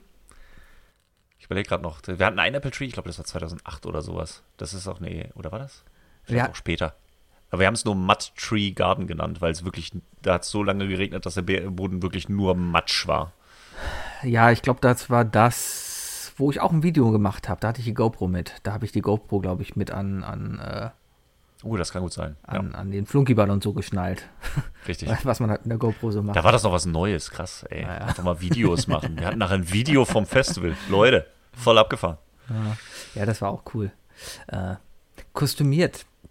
Kostüme sieht man auch immer wieder auf Festivals, ja. Und, ja, und, das ist richtig. Ähm, ich, eigentlich gehen, gehen wir da immer wirklich direkt drauf, ja. eigentlich haben wir uns immer wirklich auf whatever. Ist lustig, wenn es jemand macht, ja, aber gut. Aber ich hatte halt von diesem einen Jahr es war Southside Festival war es, äh, ein, ein The Flash-Kostüm. Ja, dieses, dieses Kostüm, was man eigentlich nur aus Big Bang Theory kennt. ja, genau. Das ganz billige Ding. Das ist ganz billige Ding. Das hatte ich, weil, ja, Karneval stand, war, war ein halbes Jahr davor. Das hatte ich halt noch von Karneval, glaube ich, ja. Und dachte ich mir, ach komm, auf dem Festival kannst du das machen. Ist ja lustig. Und, und äh, das hatte ich dann Tag an. Und es war auch lustig. Man wurde von vielen Leuten angesprochen, ja. Ich weiß nur noch, ich war im Fernsehen weil das, das war dann freitags und das Festivalgelände hat aufgemacht und wir waren ganz vorne. Ich weiß gar nicht warum. Wir waren die Ersten auf dem Festivalgelände. Keine Ahnung warum. Wie gehen Passiert. So, ne? Passiert. Auf jeden Fall hat der, hat der SWR dann gefilmt, wie das Festivalgelände gestürmt wurde. Und ich bin halt durch die Kamera gelaufen und habe halt in die Kamera irgendwas geschrien. Ich, ich arbeite ja selber beim Fernsehen, deswegen weiß ich, wie toll das immer ist, wenn besoffene Leute mhm. jemanden in die Kamera schreien. Sehr cool. Ähm, das Coole war dann aber wiederum, wo sie dann gesagt haben, hey du, können wir das nochmal filmen? ja, stimmt. Ja, und da haben wir das Ganze nochmal gefilmt, wie ich halt da hingelaufen bin, die Moderatorin umarmt habe und dann weitergelaufen bin. Ja, das war. Man muss nur auffallen. Man muss nur auffallen. Man muss nur auffallen. Ja, das war, das war schön. Ja, kostümiert habe ich bis jetzt noch nie gemacht. Also klar, Festival-Shirts, aber. Ja. Ach, Shirts? Ja. Hast du, hast du von jedem Festival ein Shirt? Ja. Was ist das älteste, ja. was du noch besitzt? Ich habe sie alle noch. Ah, cool. Ich schmeiße selten Shirts weg und gerade diese Festival-Shirts habe ich, glaube ich, alle noch. Sie sind in einem Karton in meinem äh, Lagerraum, hm. aber ich habe sie noch. Also 2006 Southside-Shirt müsste ich noch da haben. Ich, ich, ich habe keinen Lager. Ich ich, ich habe sie echt im Schrank. Ich trage sie auch. Ja, auch so einfach so. Meistens als, als Unterhemd. aber selbst im Sommer, keine Ahnung, wenn ich jetzt nicht gerade ähm, professionell unterwegs bin, ja, dann, dann trage ich ein Festival-Shirt, um zu zeigen, was für ein Punk ich doch halt bin. Ja. Das auf jeden Fall, also klar. Aber das ist, ich habe, ich, kurz Sidestep, ich habe so viele T-Shirts. Ich habe nicht viele Klamotten und ich lege jetzt auch nicht krass Wert irgendwie auf stylische und neueste Mode oder sonstiges. Ich habe aber so viele T-Shirts mhm. und ich habe eine Zeit lang über ein paar Jahre hinweg bei jedem Konzert, auf dem ich war, mir ein T-Shirt gekauft und auf jedem Festival, auf dem ich war, mir ein T-Shirt gekauft. Plus noch diverse Nerd-Shirts. Ich habe einfach so viele Shirts, dass ich irgendwann mal durchgegangen bin und habe einfach mal ein bisschen aussortiert, weil ich wusste, wenn ich jeden Tag äh, weißt du, nur Bandshirts trage, so habe ich trotzdem mehr als ein Jahr. Mm. so ungefähr. Und habe dann einfach mal geguckt, okay, welche Shirts sind einfach nicht mehr vertretbar, wo bist du rausgewachsen oder welche sind auch schon kurz davor auseinanderzufallen, weil du sie so oft anhattest. Äh, und da habe ich ein paar aussortiert. Deswegen, aber an sich trage ich auch immer noch Festival-Shirts. Ich habe jetzt nicht einfach alle meine Festival-Shirts in den Karton gepackt und hole die nur zum Festival raus oder so. Aber ähm, naja, es kommen ja auch immer wieder neue dazu. Mhm. Deswegen kann man die alten dann zum Pflegen auch mal wieder lagern. Ich habe alleine so, äh, wie viele Ärzte-Shirts ich habe. Ja, ich, ist, auch bei jedem Ärztekonzert hat man sich irgendwie ein T-Shirt geholt. Ja, ja. ja. Selbst wenn es halt nur eine kleine Tour war, wie meistens machen sie dann ja trotzdem halt eine Tour, bestehend aus drei Konzerten. Das ist ja. dann meistens Hurricane, Southside und irgendein Jazzfestival in der Schweiz. irgendwie sowas. Fantastisches Jahr, ja. ja. Äh, selbst davon hat man irgendwie ein T-Shirt hier zu Hause liegen. Na, mein ältestes Festival-T-Shirt ist tatsächlich noch vom Area 4, das von 2007. Mhm. Das trage ich auch regelmäßig einfach noch. Auch so, Ach, weil ja, es ist, ist, ein cooles Logo drauf. Und vor allem, es ist eins der wenigen Festival-T-Shirts, was qualitativ noch so okay ist, dass man es anziehen kann. Weil der Flock noch okay ist, weil, weil es Krass. nicht eingelaufen ist, ja. Ähm, ja, man sieht halt, dass es jetzt 13 Jahre alt ist, ja. Aber andersrum. Ja, wir sind alt. Vintage, ja. Vintage, ja. Ja, es ist. Ja, das, aber das habe ich auch festgestellt. So manche, Fest, manche Shirts halten sich länger als andere. Und das kannst du nicht mal vom Preis her sagen. Irgendwie manche, ich weiß nicht, woran es liegt. Ich glaube, da muss man jetzt vielleicht ein bisschen, ja, liegt vielleicht am ökologischen Anspruch auch ein bisschen, weil ich muss leider sagen, dass alle Apple Tree Shirts, die meistens immer sehr ökologisch äh, responsible produziert wurden, ja, alle kaputt gehen, eingegangen sind oder irgendwas, irgendwas ist damit immer, ja. Und ja, die, ja. die billigen Fruit of the Loom T-Shirts und China-Import, die bringen es halt, ja, muss man da halt mal sagen. Das, das hält halt 13 Jahre. Dieses, äh, eine persönliche, unbestätigte Meinung von Sebastian und soll in keinster Weise in irgendeiner Form Werbung machen oder Sachen verunglimpfen. Nein, du schon. ich finde es ja auch. I Love Lamp, der Podcast, jede Woche donnerstags. ja, aber da rede ich nicht mehr drüber. Ähm. nee, ich bin da bei dir, aber das, Merch bei Festivals ist auch so eine Sache. Über die ich, ich habe mir auch mal eine Zeit lang gedacht, also Festival-Shirt war immer Pflicht, ja, weil irgendwie muss ja, man ja auch ja. zeigen, dass man da war, ja.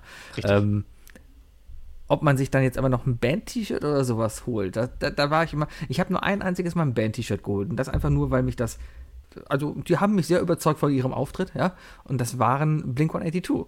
Ja. Die waren auf dem Southside, das war so ein, so ein, so ein letztes Gig-Konzert. Meistens ist ja nach dem Headliner tritt noch irgendjemand auf, um so ein bisschen, damit nicht alle sofort zum Zelt gehen, sondern noch so ja. ein bisschen. Ne? Und da ist Blink aufgetreten und da stand ich dann noch und das war ein relativ geiler Auftritt, weil das auch so eine Band war, so Bucketlist ganz weit oben, die man eigentlich sonst nie sieht, ja, weil wann geht so eine Band hier Deutschland mal auf Tour, ja. Das ist ja auch meistens, ne? Festival hast du meistens eine viel größere Möglichkeit, solche Bands zu sehen, die einfach nie auf Tour gehen, ja. Ja. Weil sie irgendwie Ja. noch ausgekramt werden. Hab zum Beispiel auf dem Festival, habe ich Metallica zum ersten Mal auf dem Festival gesehen, bin ich mir gerade gar nicht sicher. Ja, kind of, das war, oh ja.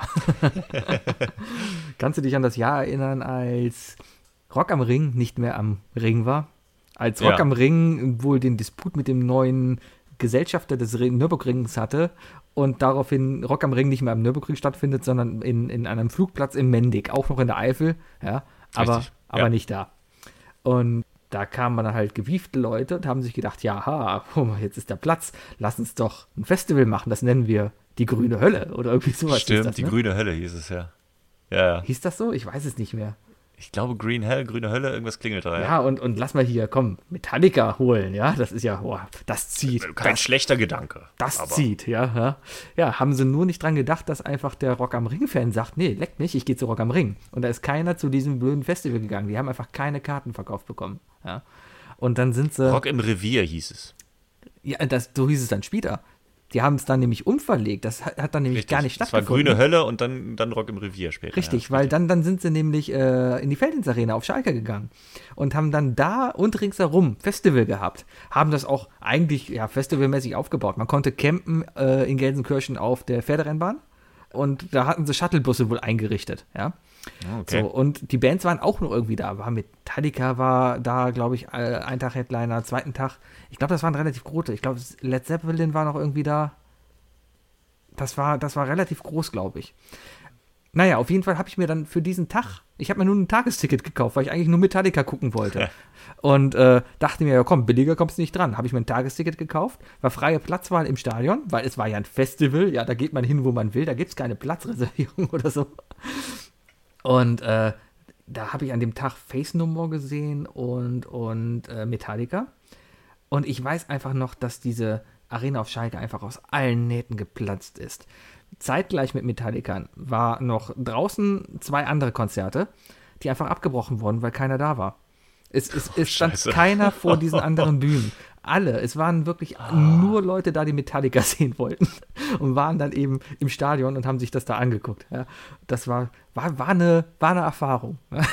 War eine Erfahrung, ja. Ja, ja. Ja, aber zähle ich eigentlich mehr als Konzert als Festival, obwohl es so als Tagesfestival so irgendwie auch gilt. Aber naja. Ich hatte immer, es hat sich irgendwie nie ergeben. Also diverse Male hat ich auch schon gesagt, so, ja, vielleicht holst du mal ein Tagesticket einfach nur, wenn da ein Tag richtig geil ist, aber dann hat das irgendwie nie geklappt. Also es gab diverse Situationen mal, wo ich gesagt habe, ach, die eine Band wolltest du auf jeden Fall mal sehen, ja, holst dir halt ein Tagesticket und dann hat es aus irgendwelchen anderen Gründen nicht geklappt. Also das ist irgendeine Erfahrung, die ich auch eigentlich mal machen wollte, aber bis jetzt habe ich, wenn dann, dann immer das ganze Wochenende gemacht oder gar nicht. Ich glaube, mir würde einfach der Campingplatz fehlen. Dieser Ja. Rückzugsort, wo man dann mittags einfach nochmal hingeht und eine, eine Wurst isst, ja. Äh, weil gerade Ja. irgendwie auf einer Bühne eine Band spielt, wo du denkst, ja, ist, ist okay. Dann gehst du aber auch da anders ran. Also das ist ja, ich glaube, wenn es nicht da ist, vermisst man es auch nicht so krass. Vielleicht. Auf der einen Seite, es gibt jetzt zwei Themen, die ich aufmachen würde. Äh, von wegen, dass man nicht zeltet. Es gibt ja auch noch andere Arten von Festivals, auch auf denen wir waren, wo es halt nicht das Ding ist. Also entweder, weil sie nur einen Tag lang gehen oder weil es einfach eine andere Location ist. Und da wäre zum Beispiel das eine, was mir direkt einfällt, wo ich nicht gezeltet habe, war das Lollapalooza. Da waren wir 2015. Das war, glaube ich, dasselbe Jahr. Da war ich nicht mit. Da warst du nicht mit, genau. Das habe ich, äh, war ein Geburtstagsgeschenk, damit wir endlich mal Muse live sehen. Aber das ist in Berlin das Ding, ne? Genau, das war Ja, in ja. Berlin. Ich glaube, die, die sind danach umgezogen. Die waren doch, waren die Tempelhof? sogar mehrfach. Genau, 2015 war Tempelhof und allein deswegen, weil Tempelhof mag ich total gerne als Location. Und dann habe ich das gesehen und dachte ich, komm, dann machen wir das jetzt einfach mal. Das war so ein verrücktes Wochenende, weil das war irgendwie Samstag, Sonntag, ja, glaube ich, das Festival. Wo wir dann äh, Freitagabend mit dem Nachtbus äh, die Nacht durch nach Berlin gefahren sind, dann Samstag aufs Festivalgelände, dann abends bei einer Freundin gepennt. Deswegen Tempelhof, ne? Also da kannst du ja nicht zelten oder sonstiges. Du bist halt in Berlin in diese Wohnung gefahren und dann am Sonntag wieder hin. Äh, und dann noch einen Tag da. Und dann haben wir, was haben wir da gesehen? Macklemore, Deichkind, Beatsteaks, Muse halt. Was fantast- Muse sind eine fantastische Liveband. Und auch habe ich diverse Male bei Festivals gesehen. Richtig gut. Lustigerweise waren die äh, Headliner bei meinem allerersten Festival 2006, Southside, wo die mir, äh, wo ich die aber noch nicht kannte. Und ich weiß noch, wie wir da standen. Und dann haben die gespielt und wir dachten auch, die Musik ist ganz nett, aber die hatten so eine mega Lightshow mhm. und wir fanden die Musik irgendwie nicht ganz so geil. Wir dachten so, es ist eine super Lightshow mit Begleitmusik. haben wir später festgestellt, dass sie eigentlich ganz gut sind. Aber gut, das noch am Rande. Aber ja, das, das sind halt auch so Festivals. Die zählen ja auch zu Festivals. Deswegen, das ist aber nochmal so eine andere Erfahrung. Das Lollapalooza so, so ein City-Festival. Mhm. Ne, da gibt's, da gibt's halt auch welche. Also da war ich, wie gesagt, im Lollapalooza war ich, dann fällt mir natürlich noch das Summer Jam ein der ja auch irgendwie, da wird natürlich auch viel gezeltet, aber das ist ja direkt in Köln. Ja, aber ja gut, das, das würde ich aber fast noch mehr wirklich als normales Festival sehen, weil da wird einfach auch. Meinst du nicht, dass die meisten. Wie bitte? Also ja, da wird viel gezeltet, so klar, die haben ihren Campingplatz und so, aber ich glaube, meinst du nicht, da sind der Großteil der Besucher sind irgendwelche Leute, die in Köln pennen? Die in der City irgendwelche Wohnungen haben oder so? Das kann vielleicht sein, aber ganz ehrlich, das, da bin ich auch fast wieder raus, weil das Summer Jam ist absolut nicht meine Musik und, ja, und meine ja. Leute. Weißt du, ich bin Team Alkohol und weniger Team Gras. Fair point. Ja, auf dem Summer Jam war ich auch noch nie. Also das ist, äh, das kriegt man immer nur mit. Das war aber auch, war das nicht irgendwie zeitgleich mit einem anderen Ah, da bin ich mir nicht sicher. Ich, ich krieg vom Summer Jam hier in Köln eigentlich immer nur mit den. Da, da kommt jetzt ein bisschen der deutsche Spießer bei mir raus, wa? Ja? wenn, wenn, wenn ich hier nachts in meinem Bett liege, das, der Fühlinger See, wo das Ganze ist, ist vielleicht Luftlinie sechs Kilometer von mir weg. Ja? Und wenn der Bass hier dröhnt, das hört man, ja. ja das, hört man. Das, hört man ja schon, ja. Und, und da, wo ich mal mit meinem Hund spazieren gehe um die Wiese, das ist dann immer der Parkplatz, das ist immer alles voll mit Glas und der ganze Fühlinger See ist zugemüllt und da kommen immer noch am drei Wochen später kommen die ersten Leichen angeschwemmt, die da ertrunken sind. Nein. Urban Myth ist nicht so, ja. Nee, ja, vielleicht liegt es einfach daran, weil ich dieses Festival-Genre nicht mag oder keine Ahnung. Aber, ähm, ja, ich weiß, was du meinst. Also, das ist auch so ein bisschen das Ding. Ich glaube auch, dass die Festivals, auf die wir gehen, wahrscheinlich nicht besser sind. Nee. Ähm, aber ja, beim, das kriegt man halt so mit, weil gerade wenn man in Köln wohnt, kriegst du natürlich viel mit. Summer Jam ist dann immer verdreckter Fühlinger See. Er braucht dann irgendwie knappes Jahr, um sich vom Dreck zu erholen, ist dann gerade wieder okay, wenn dann, dann das Summer Jam stattfindet. Ja. Das ist so das, was man vornehmlich mitbekommt. Ich war auch noch nie auf dem Summer Jam, wie gesagt. Das ist so ein Ding. Wo wir allerdings ein paar Mal waren, äh, was es ja leider nicht mehr gibt, ist ja äh, das Rheinkultur. Das ist wahr. Oh, das war, das war eine Erfahrung. Da waren wir aber noch in der Schule, oder? Reinkultur, das, das müsste so Mitte der Nullerjahre gewesen sein. Ich weiß nicht, ich weiß, also meine älteste Erinnerung, wo ich definitiv war, war 2005. Weil da war ich bei Rheinkultur, als ihr alle weggeflogen seid. Da waren wir in Irland und da ist Farin Urlaub aufgetreten, richtig? Genau, da habe ich das erste Mal Farin Urlaub Racing Team gesehen, 2005. Das war mein Ausgleich dafür, dass ich zu Hause bleiben musste, als alle meine Freunde eine Abschlussfahrt angetreten haben, auf die ich nicht mit konnte. Weil du am Tag vorher noch einen Erdnussriegel gegessen hast. Nee, das, dieser Urban Mist, der sich da immer weiterentwickelt. Das Ding war, wir hatten, war Abiball, war irgendwie drei, vier Tage vorher. Ich glaube, wir hatten freitags Abiball oder so und montags wollten wir losfliegen. Mhm. So, und dann war Abiball, alles cool, alles gut. Und dann am Tag vorher habe ich so Quaddeln bekommen. Das ist so größere äh, Flatschen auf der Haut, die so aufzu, die so ein bisschen gejuckt haben, jetzt aber auch nicht krass. Aber es war einfach so ein komischer Ausschlag. Mhm. Und wir so, ja, okay, der Junge soll am nächsten Tag nach Irland fliegen für eine Woche mit Freunden da irgendwie und wir haben keine Ahnung, was das ist. Und sind dann zur Uniklinik. Dann haben wir da noch stundenlang bei der Uniklinik gesessen.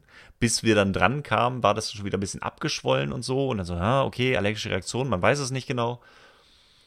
Dann haben sie wieder nach Hause geschickt, so ein bisschen Phenestil gegeben. Und am nächsten Morgen, wo es dann losgehen sollte, sind wir aufgewacht und es war wieder der Ausschlag da. Und wir so, keine Ahnung, was das genau ist. Sind noch zum Allergologen, Notfall irgendwie dahin, der will gleich in den Flieger steigen, geht das? Äh, und dann haben wir darüber geredet, was ist das? Das ist so eine Nesselfieberart. Und das Ding ist, man weiß bis heute nicht, warum mir das passiert ist. Weil das Ding war, dieser Ausschlag, entweder ist es eine allergische Reaktion auf irgendwas, was ich gegessen habe. Mhm. Dann hätte es aber vorher passieren müssen, weil ich habe nichts Außergewöhnliches gegessen und hätte ich beim Abiball was gegessen, dann wäre es direkt danach passiert. Also das kommt dann nicht irgendwie zwei, drei Tage später. Dann irgendwie eine allergische Reaktion auf irgendwas anderes, was da war. Das passte zeitlich auch nicht. Also da war irgendwie so, keine Ahnung, woher das kommt. Der wahrscheinlichste Fall ist, dass ich einfach als Person, die einen Hang zu Allergien hat, das bekommt man halt mal. So einmal in seinem Leben und dann wahrscheinlich auch nie wieder. Und ausgerechnet an diesem fucking Wochenende habe ich das bekommen. Ja. Äh, und dann war halt so, okay, das ist eigentlich auch unbedenklich, nur wenn es halt irgendwie der Hals zuschwillt, weil das sind ja anschwellende Sachen, wenn dann irgendwie im Hals was zusammenschwillt, mhm. dann kriegst du halt Atemnot und deswegen, das ist die Gefahr. Und dann hieß es halt, wenn du ein Kloß im Hals hast und sich da irgendwas ist, dann äh, lassen wir das. Und wir haben da so lange drüber diskutiert, dass mir zum Weinen zumute war, dass ich natürlich ein Kloß im Hals hatte. Also habe ich gesagt, ich habe ein Kloß im Hals und deswegen durfte ich nicht mitfliegen.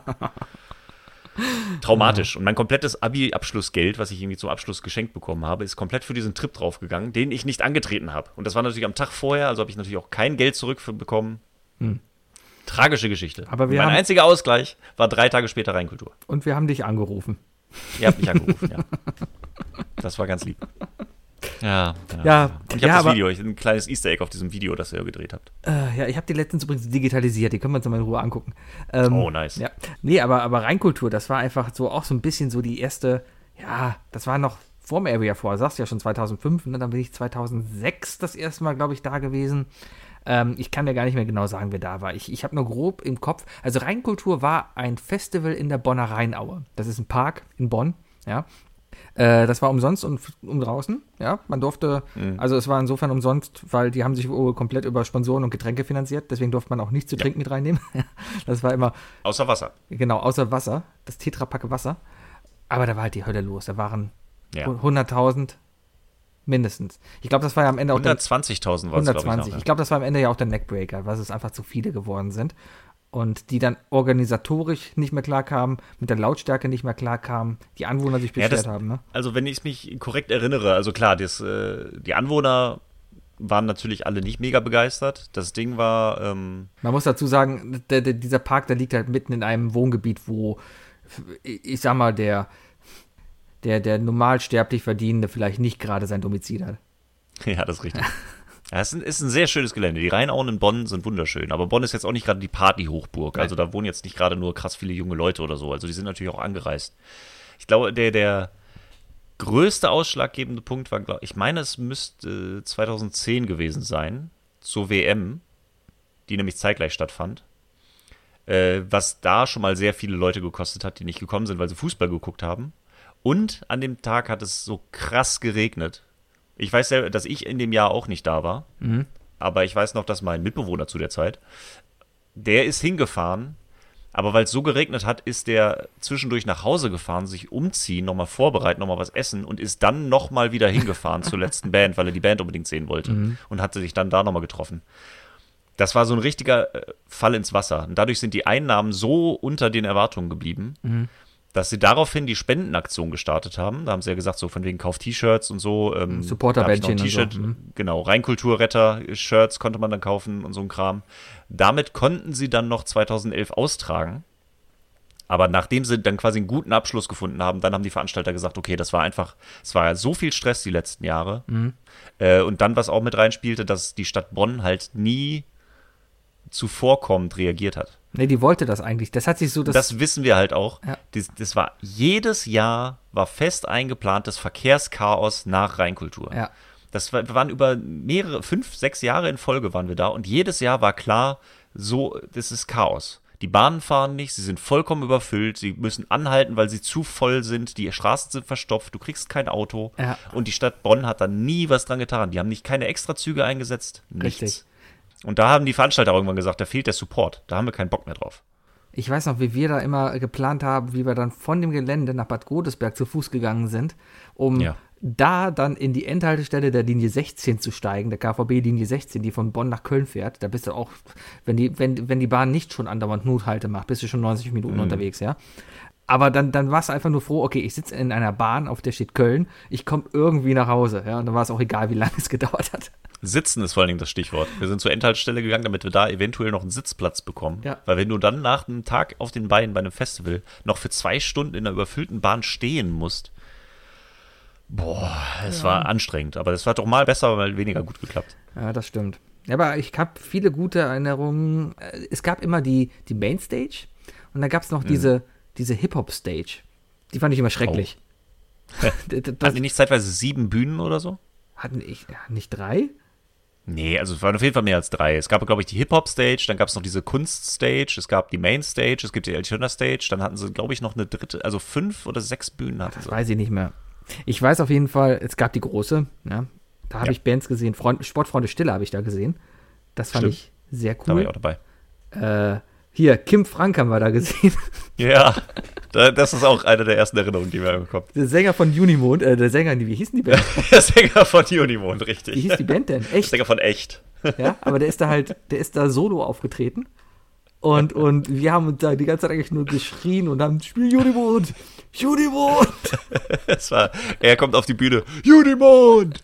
Und dann spielt er irgendwie einen Song von sich und nach jedem Song Unimond. Und dann spielt er wirklich Unimond irgendwann. Wir alle komplett mitgesungen, mitgegrölt. Und als er fertig war und das nächste Lied anfängt, Spiel Unimond. er war so assi. Spiel Ja, ja, ah. Ding Dong. ja. ja, ja, Dong. Ja, so ungefähr. Ja, ja. Aber wen ich da auch noch in Erinnerung hat, ist, ist äh, wie heißt er? Heißt er, doch, ähm, Götz Wiedmann heißt er, oder? Ja. Ja. ja. Äh, äh, Sänger von, von Joint Venture. Ja. Ja, genau. Das war ja Joint Venture, war sein Projekt zusammen mit dem damals schon verstorbenen anderen, den ich vergessen habe, wie er heißt. Klein T. Hm?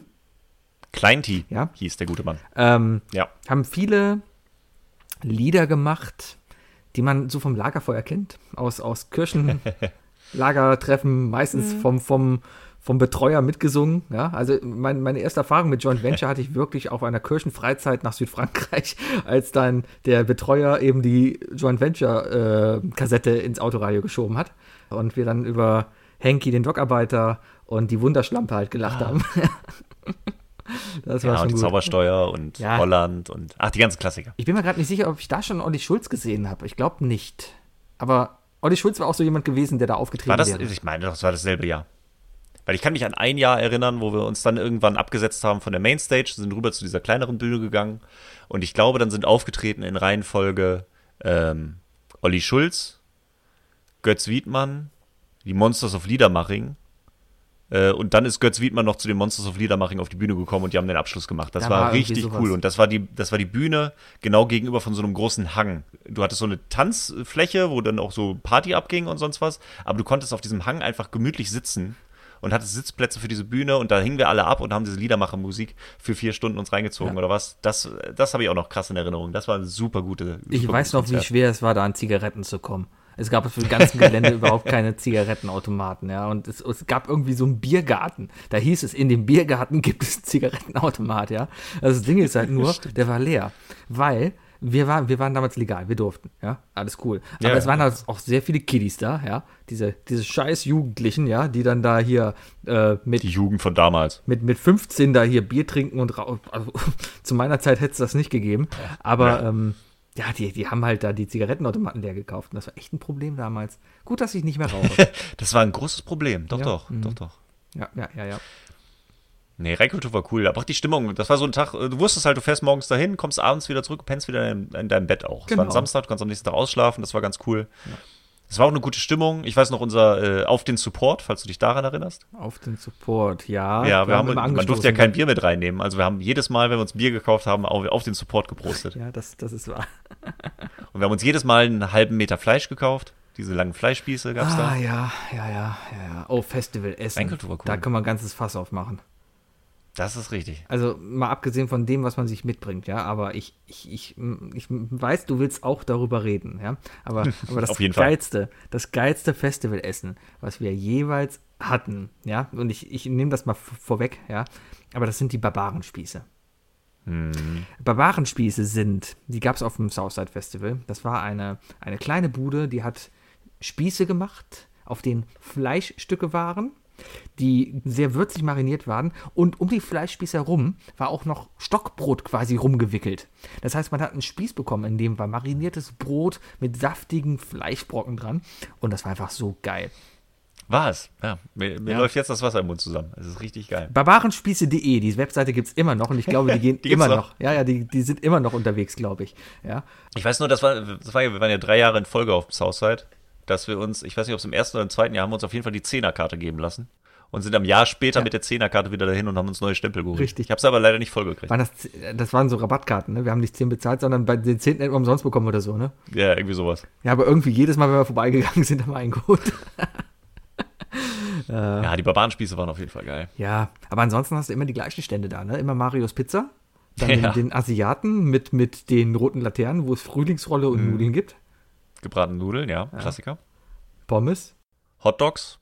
Dänische Hotdogs hast du oft. Stimmt, die dänischen Hotdogs. Dann gibt es das mhm. Jägermeisterzelt immer noch. ja. Ja, da war halt vieles gleich. Man muss ja sagen, das kleine Festival, das Apple Tree Garden, ist ja dann ein komplett anderer Weg. Ja, das sind alles genau. dann irgendwie ähm, mehr so Food Trucks, will ich es mal eher nennen, die dann eher so sich auf eine Sache spezialisiert haben.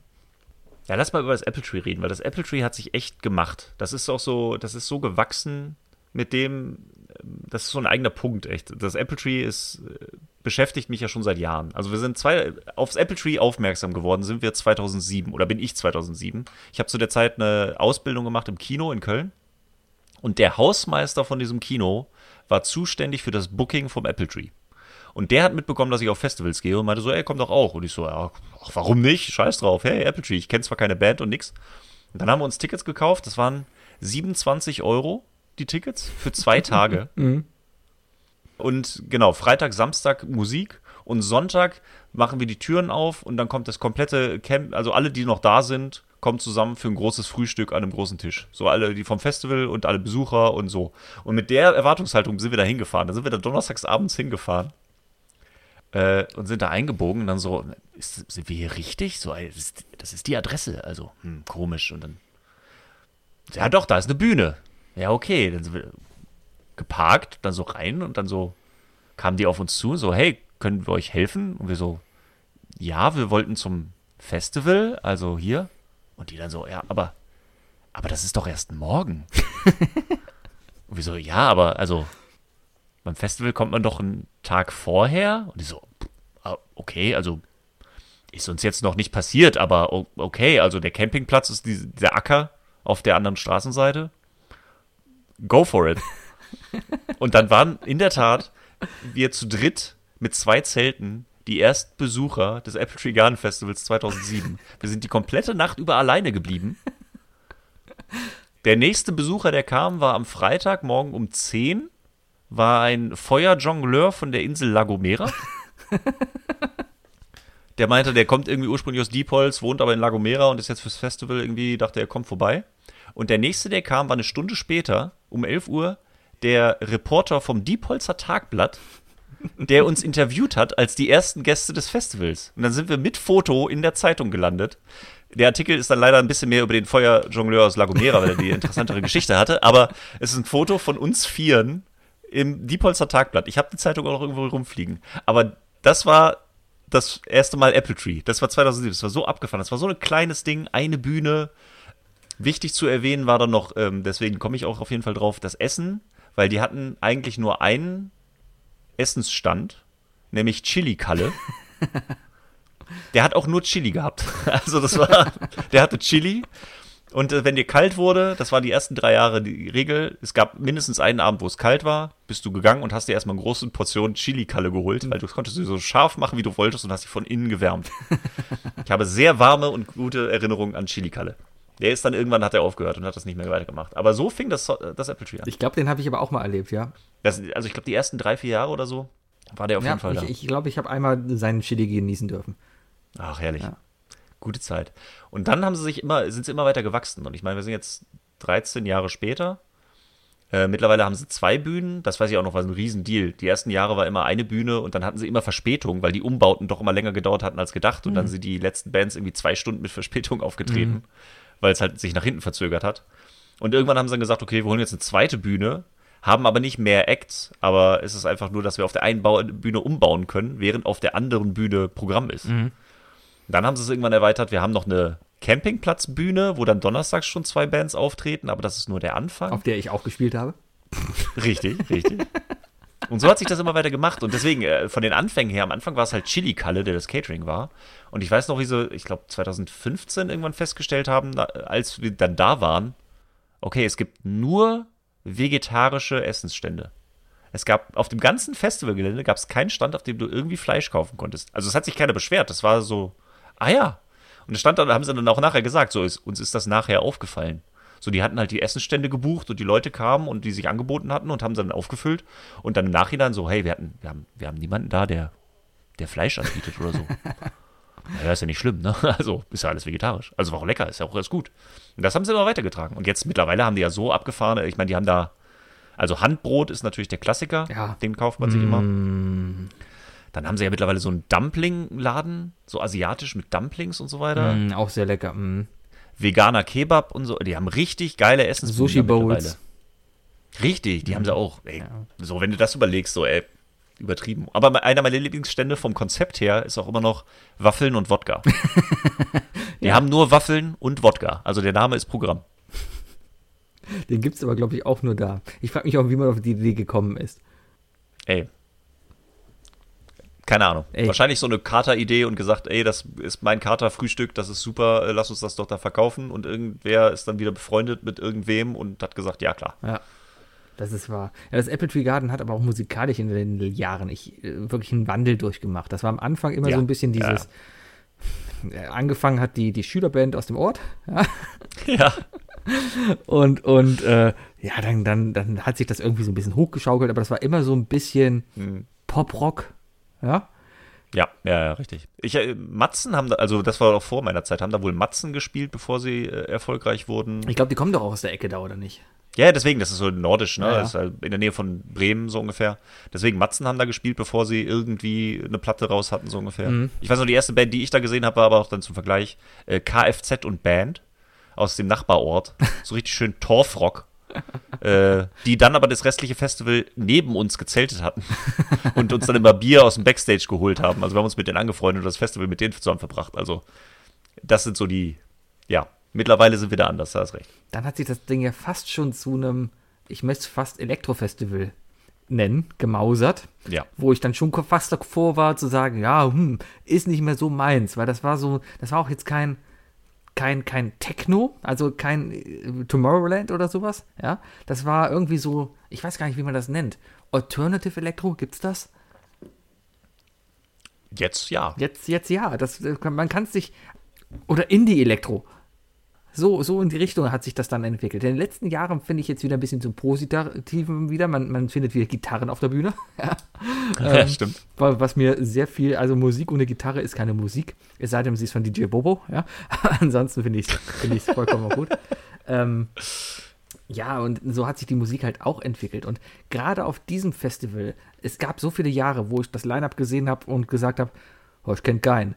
Ja, gehen wir mal hin, ja. Und, und so war es dann halt auch. Und am Ende hast du dann aber doch irgendwie so Schnipsel gehört. Ich weiß noch, wie ich auf dem Campingplatz saß und dann in der Ferne nur gehört habe und dachte, fuck, das Lied kennst du. Und dann war das ein Lied aus der Becks-Werbung. Ja. Ich weiß nicht mehr, von wem es war. Ja. Aber wir saßen da alle auf einmal und dachten, boah, das Ich kann mich wir. auch an den Moment erinnern, ja. Ja, ja. Und dann aber auch so Das ist gehypt schon Sachen da- wie, ja, ich kann mich noch an, wie hießen, hießen die Modular? Die waren auf jeden Fall auch mal da. Der Name sagt mir was. Das war auch, aber das war so tiefer, tiefer Haus. Ja, das war so einfach die ganze Zeit so ein tiefer, ganz ruhiger Bass und alles nur so ruhig, ja, und geile Lichtshow. Vor allem das Apple Tree Garden, das ist ja wirklich, ist nicht mal unter Apfelbäumen, ja, war es mal, aber das ist unter Bäumen, ja, also Genau. ähm, wenn du nach oben guckst, siehst du kaum Sterne, weil überall Baumkronen sind und das ist halt richtig geil beleuchtet und alles, es ist richtig schön da, ja, wenn die Seifenblasen dann noch rumfliegen, also eine ganz eigene Atmosphäre, ja. ist so. Ah, das sind alles so Bands, wo du dann denkst, ja, das ist schon cool. Der größte Reinfall fand ich, ah, wie, wie, wie hieß denn die Band? Das war beim letzten Mal. Die Meute. Meute. Wo ich dann, genau, Meute hieß die Band. Wo ich dann auch dachte, ja, das Konzept ist cool. Das ist so Elektro mit Blasmusik. Also die machen so ein bisschen Elektro, halt so mit Blasmusik halt.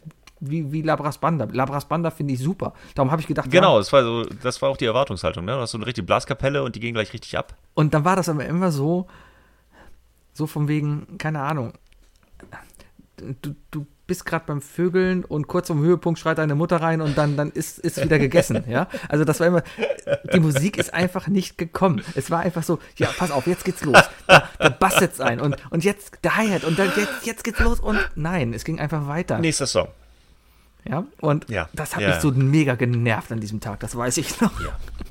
Ey, da, da waren wir aber alle, alle so krass enttäuscht, weil wir alle auch Bock hatten und alle wollten sich so bewegen und tanzen und das war dann so, okay, Mhm. es baut sich langsam auf und das ist ja nicht schlecht. Langsam aufbauen, Musik ist ja ganz cool. Ja. Und es baut sich auf und das ist wirklich so, ah, jetzt gleich und wenn es dann wirklich, wenn jetzt, da hätte jetzt der Break kommen müssen zu nochmal Tacken Tempo, da war das Lied immer vorbei und der nächste Song fing an und das fing wieder von vorne an. Das war einfach nur viel Aufbau für keinen Payoff. Das war echt traurig. Ja. Das stimmt. Aber man hat noch viele, viele tolle Bands da wirklich gesehen. Also über, Ja, über Olli Schulz ja, will ich gar nicht reden, ja. Ähm, ja, gut. weil, weil Olli Schulz haben wir, glaube ich, Ja. relativ am Anfang 2008, 2009, als ihn noch keiner kannte, als er noch mit der Hund Marie unterwegs war, ja. Ähm, richtig schöne, ich meine, der Typ, der ist ja genial, ja, ähm, weil, weil der ist ein richtig guter Musiker, ja, der macht richtig schöne Texte und kann richtig schön singen. Der schafft es dann aber einfach auch, wenn er merkt, ist es zu Depri, erzählt er einfach mal einen Witz und singt dann sein deprimiertes Lied weiter.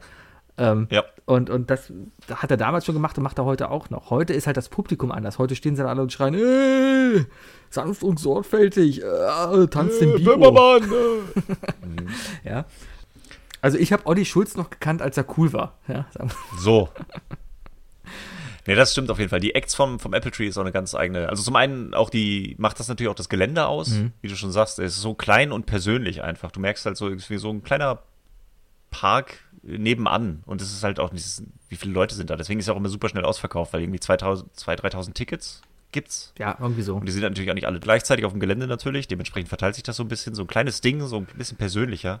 Das ist natürlich auch in den letzten Jahren wesentlich mehr gewachsen. Aber ich weiß auch noch, äh, zum einen habe ich da Bands kennengelernt, die ich nicht mehr missen möchte, von denen ich einfach alles äh, konsumiere.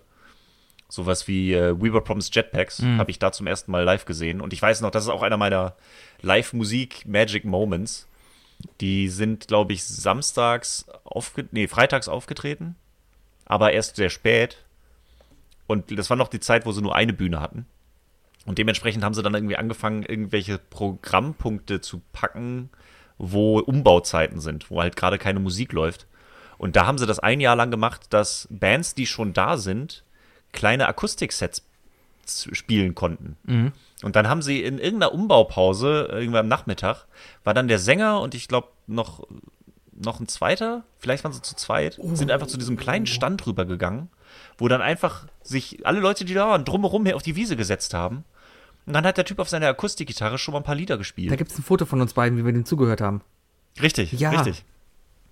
Dann war dieser Typ da und du merktest halt aber auch, dass der nicht einfach nur gerade fürs Publikum spielt, sondern dass der wirklich gerade ein Lied spielt, das ihm viel bedeutet. Der hat so leise irgendwann gespielt, bei einem ruhigen Part, dass du wirklich, du musstest zuhören, um ihn überhaupt noch zu verstehen. Also es Ja. hat wirklich rundherum niemand geredet. Das war cool. Da, Der Typ da auf seiner Akustikgitarre. 200 Leute, kein Verstärker, kein Mikrofon und der Typ hat einfach gesungen. Und auf dem Festival saßen halt alle und waren leise und haben dem zugehört, ja. Und das- ist, ich krieg ah, wieder Gänsehaut, wenn ich drüber nachdenke. Das ist einer meiner Magic Moments. Dieser Typ, der einfach sein Liebeslied da irgendwie runterspielt und du einfach vollkommen verzaubert bist von dieser Emotion, die so wieder, dieses Kollektive und alle zusammen erleben einfach diesen Moment zusammen. Ja. Ah, wahnsinnig toll. Ja, so was ähnliches hatte ich damals auch, als auf dem, auf dem Campingplatz, du hast schon die Bühne angesprochen, die auf dem Campingplatz aufgebaut wurde, wo äh, donnerstags quasi, bevor das große Gelände aufmacht, waren da schon so ein paar Gigs, meistens irgendwie DJs, die aufgelegt haben oder irgendwie so ein bisschen was, ne, mit der ein bisschen Party war. Und die Bühne stand halt der Rest, die, die Rest der Zeit halt auch noch darum. Und da hatten sie dann irgendwann mal, ich glaube, das war eine relativ spontane Idee, so von wegen, hey, ja, wir können hier Jam Session machen, ne? Ähm, habt ein Instrument oder hier stehen ein paar Instrumente, kommt einfach vorbei. Ja, und die haben das durchgesagt und wir standen keine Minute später da auf der Matte. Ich mit meiner Gitarre, ich weiß auch gar nicht, warum ich die dabei hatte. Ich habe meine teure Fender mitgehabt, mit Akustikgitarre, ja, mit Verstärkeranschluss. Und äh, ja, wenn man mich kennt, dann weiß man, was für ein musikalisches Talent ist. Ich bin vor allem, wie gut ich singen kann.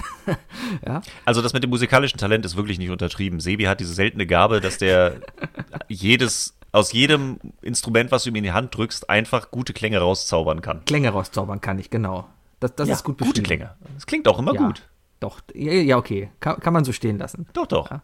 Aber ich, ich, kann, ich kann keine Noten lesen oder kann gar nichts. Ja. Aber ich, ich mache halt gerne Musik. Ja. Ich habe mir die auf jeden Fall dann den Verstärker da geschnappt und ihr wart alle mit dabei. Und natürlich haben wir Wonderwall gespielt. Natürlich haben wir Wonderwall gespielt. und ich glaube, die haben es dann ein bisschen bereut, weil natürlich hatten wir auch ein Mikro. Das, also das hat sich alles ein bisschen mehr nach Karaoke angehört, als nach ähm, dem, was sie, glaube ich, da eigentlich vorhatten. Naja. Ja, wahrscheinlich schon. Also sie haben es auch nie wieder gemacht. Wir können, glaube ich, Nee. sagen, äh, mit Sicherheit sagen, dass wir nicht ganz unbeteiligt daran waren an dieser Entscheidung. Vielleicht. Aber es hat sich auch kein anderer getraut. Ja, das stimmt, eben. Das ist ja auch das Ding. Das ist ja ein Teil davon. Was mir gerade noch einfällt. Lustig fand ich noch das Ding. Ähm, welches Jahr war das auch? 2015 dann, wo ähm, wir alle da waren und oh, äh, an Mai Kantereit und es war das Riesending, Headliner an Mai Kantereit. Wir haben die sehr gefeiert und Mhm. cool und hast du nicht gesehen. Und dann haben wir auf das T-Shirt geguckt vom Jahr davor und haben festgestellt, dass Anne Kantereit das Jahr davor schon auf dem Apple Tree gespielt hat. Wir das aber gar nicht mitbekommen haben, weil die halt einfach kein Name waren und erst danach groß Genau. geworden sind. So, deswegen da hast du so das Glück bei Apple Tree manchmal einfach Ja. so geile Bands schon zu äh, bekommen, bevor sie irgendwie groß Und werden. letztes Jahr saßen wir auch auf dem Campingplatz und das Apple Tree hat ja, ich weiß gar nicht warum, wahrscheinlich irgendwelche Booking-rechtlichen Sachen, keine Ahnung, aber die haben immer noch so ein, zwei Secret Acts da, die sie entweder am Tag erst enthüllen, wer denn kommt, oder ganz kurz vorm Auftritt erst, ja. Und letztes Jahr war es halt ganz kurz vor dem Auftritt. Und dann haben wir irgendwie so, keine Ahnung, wir saßen halt rum und dann, dann kamen wir so auf die Idee, oh fuck, gerade ist der Secret Act, wollen wir einfach mal gucken gehen? Ach, wer soll das schon sein? Annemai Kantereit, und keine zwei Minuten später hörst du nur vom Weiten so, es tut mir leid, Pocahontas. Und wir sind nur aufgesprungen und dahin gelaufen. oh, scheiße. Muss man aber auch sagen, ich, ja, die Musik ist gut und die Stimme ist toll, aber ich glaube, ich bin auch, Annemai Kantereit bin ich entwachsen. Die, die, die Probleme, die die da besingen, das, das ist nicht mehr meine Generation. Da muss man ganz ehrlich, da bin ich zu alt für. Das ist okay. Ja, das, das mag vielleicht sein. Keine Ahnung, ich fand, als das Debütalbum rauskam und diese, als sie so groß wurden, haben die mich sehr mitgenommen. Ich meine, da war ich auch schon vom Alter heraus. Mhm. Äh, aber das erste Album habe ich, hab ich gefühlt. Mhm. Als es dann jetzt weiterging so und die zweite Scheibe und so weiter, da hat es mich dann auch irgendwann verloren. Vielleicht wird auch der Hype zu groß oder es hat sich so ein bisschen nicht mehr true angefühlt. Ich weiß auch nicht genau. Aber es war, es war eine schöne Zeit, die ich mit ihnen hatte. Aber jetzt gerade bin ich auch so ein bisschen Außer eine raus. Kölner Band, die keinen Karneval macht, das kann ja eh nichts werden. Stimmt. Das ist, kann man, ja- was willst du damit anfangen? Ja, was soll man damit machen? Ich habe auch immer noch zwei Bands, die ich, äh, die ich sehr, die ich auf dem Apple Tree kennengelernt habe. Das eine ist L.A. Salami. Aha. Das ist nicht wirklich eine Band, das ist ein Typ aus England. Der ist einer, den, den habe ich so spontan. Das war so, oh, man hängt so rum und dann so, okay, keiner hat irgendwas zu tun und ich habe einfach nur durchs Booklet geblättert und dann so, ach, der klingt ganz nett, lass mal hingehen. Der hat ein, der, eins der Alben, was ich in den letzten Jahren so oft gehört habe, rausgebracht. Super gut, den habe ich da zum ersten Mal gesehen. Also, der ist recht unbekannt, aber super gute Musik. Und letztes Jahr habe ich noch eine Band gesehen, die hieß My Baby. Die haben mich auch weggeblasen. Das war auch so, das sind diese Unerwarteten. Wenn du komplett ohne Erwartung einfach reingehst und einfach mal reinhörst, dann kannst du halt auch die abgefahrensten Sachen äh, entdecken. Gerade beim Apple Tree.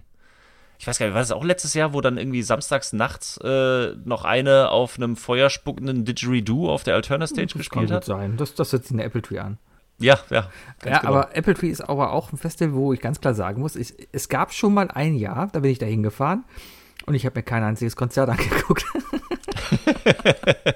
ich, Ja, ich war ja. einfach nur drei Tage glücklich auf dem Campingplatz, habe mir mal was zwischendurch zu essen geholt, habe vielleicht so peripher was von der Musik mitbekommen, ja.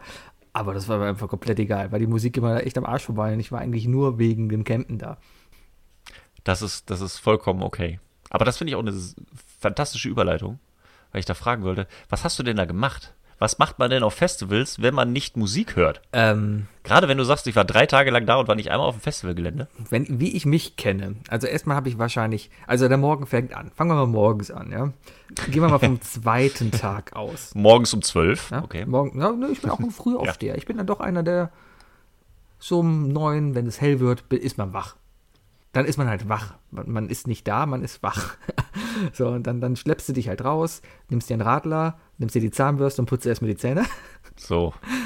Ja, so, so. Und ähm, frühstückst dann erstmal irgendwas, was halt da ist. Meistens Schokowäckchen mit Nutella oder irgendwie sowas, ja.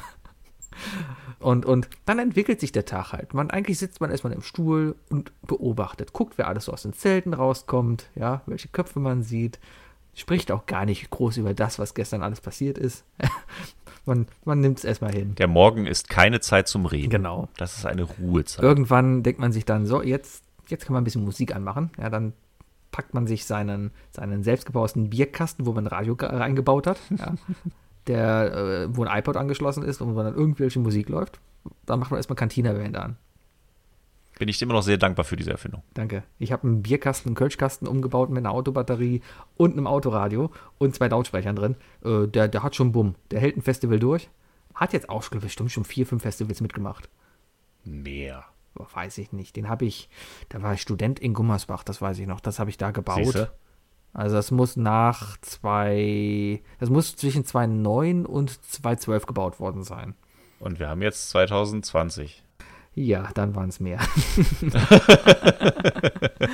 naja. Ja, aber spätestens, wenn du das dann anmachst, werde ich dann meistens auch wach. Ja. Und, und ähm, dann denkst du dir irgendwann, ja komm, jetzt, jetzt hol mal die Gitarre raus, dann klimperst du ein bisschen auf der Gitarre rum, spielst halt ein fünf, sechs Mal Wonderwall, was halt einfällt, ja. Mhm. Keine Ahnung, irgendwie beschäftigt man sich halt den ganzen Tag. Also ich bin dann so einer, ich, ich überlege mir immer, was kannst du als nächstes machen? Irgendwie, mit wem kannst du was als nächstes machen? Ne? Ja. Sei es jetzt irgendwie ja. Gitarre spielen oder sei es dann vielleicht doch irgendwie Trommeln. Ja, beim letzten Festival hatte ich vom Wookie so ein kleines Kinderschlagzeug. Das Drumkit, ja. ja. Das Ding habe ich gerockt. Ja. Hast du. Durchgerockt. Ich, ich glaube, meinen, meinen legendären äh, In the Air Tonight. ja. Äh, Solo-Auftritt, den gibt es auch irgendwo auf Twitter oder Instagram, muss ich mal raussuchen. Äh, ja, aber man beschäftigt sich halt so den ganzen Tag und irgendwann ist es halt wieder dunkel. Du hast deine runden Flunkyball gespielt und hast gegessen. Ja. Ja das entwickelt sich halt. Vielleicht hat man mittags noch was geschlafen oder auf dem Apple Tree war man mittags Minigolf spielen oder man war im Schwimmbad, ja. Mhm. Da kommt natürlich auch so ein bisschen mit rein, dass man diesen, diesen Pegel hat. Aber wie du schon sagst, so, man, man sucht sich einfach eine Beschäftigung. Das ist ja nicht wirklich, dass du mit einem Plan da irgendwie reingehst oder so. Du planst, und dann machen wir das und dann machen wir das. Und um 13 Uhr sind wir übrigens verabredet zum Flunkyball mit der Mannschaft nebenan. Das ist ja so mehr so ein, oh, ich hab Bock auf Flunkyball. Und dann springen halt alle auf und man spielt Flunkyball. Und man guckt halt so, was passiert. Aber da, dadurch entstehen dann, es ist so ein bisschen auch die Wiederentdeckung der Langeweile, oder? So, man hat einfach keinen Plan mehr, man hängt einfach nur rum und wenn man Langeweile hat, dann so, ach, was könnten wir jetzt machen? Und dann stehen, entstehen einfach so die abgefahrensten und lustigen Sachen, die dann auch einfach äh, über Jahre zur Tradition werden oder woraus neue Aktionen entstehen. Ich meine, äh, bestes Beispiel ist ja wohl äh, Flim 11. Flim 11, ja. Flim 11 ist eine Erfindung, ich sag mal, wir sind, ich bin an dem Morgen aufgestanden. Das war der Tag nach dem Sturm, den wir vorhin besprochen hatten, wo, wo ich schon dachte, okay, es ist vorbei. Äh, nächsten Tag ist nichts mehr. Und am nächsten Tag war es richtig schönes Wetter. Ich saß dann da, im Hintergrund wurde Yoga gemacht. War, war Stimmt. entspannter Tag. Und ich bin aber in diesen Tag gestartet mit, pass auf, ähm, ich habe noch einen Tag, ich muss jetzt am nächsten Tag fahren. Ich möchte mich mal heute richtig abschießen. Keine Ahnung warum. Word. Vielleicht hat man mal so einen Tag. Ja? Und ähm, dann habe ich mir das Spiel Flim 11 überlegt. Flim ist ein, ein, ein Waldmeisterlikör aus Brühl bei Köln. Der hier in der Region, der ist ja, der sieht sehr alt aus. Die Flasche wirkt sehr alt, aber der ist gar nicht so alt. Die gibt es erst zehn Jahre oder so. Ja. Ähm, Ach, okay. Ja, wusste ich auch nicht. Ähm, ist aber sehr lecker. Leicht auf jeden bekömmlich. Fall. Ganz, ganz simples Spiel, ja. Man sitzt seinem Kontrahenten. Okay, ganz kurz, kurz, kurz. Äh, liebe Zuhörer, ihr müsst jetzt einmal gut aufpassen. Das Regelsystem von Flim 11 ist wirklich hochkomplex. es hat viele Nuancen. Ja, vielleicht machen wir das demnächst mal auf Twitch. Keine Ahnung. Gute Idee. es funktioniert folgendermaßen. Ähm, also man, man sitzt seinem Kontrahenten gegenüber an einem Tisch. Auf dem Tisch ist nichts weiter außer ein Schnapsglas für jeden, äh, die Flasche Flim und ein Smartphone. Auf diesem Smartphone muss eine Entscheidungs-App installiert sein, ja, die quasi bestimmt, wer dran ist. So eine Runde besteht dann daraus, dass beide Gläser gefüllt werden, man diese Entscheidungs-App aktiviert, die App dann entscheidet, wer trinkt. Und dann trinkt man. Und dann hat man einen Punkt. Und wer zuerst elf Flim getrunken hat, hat gewonnen.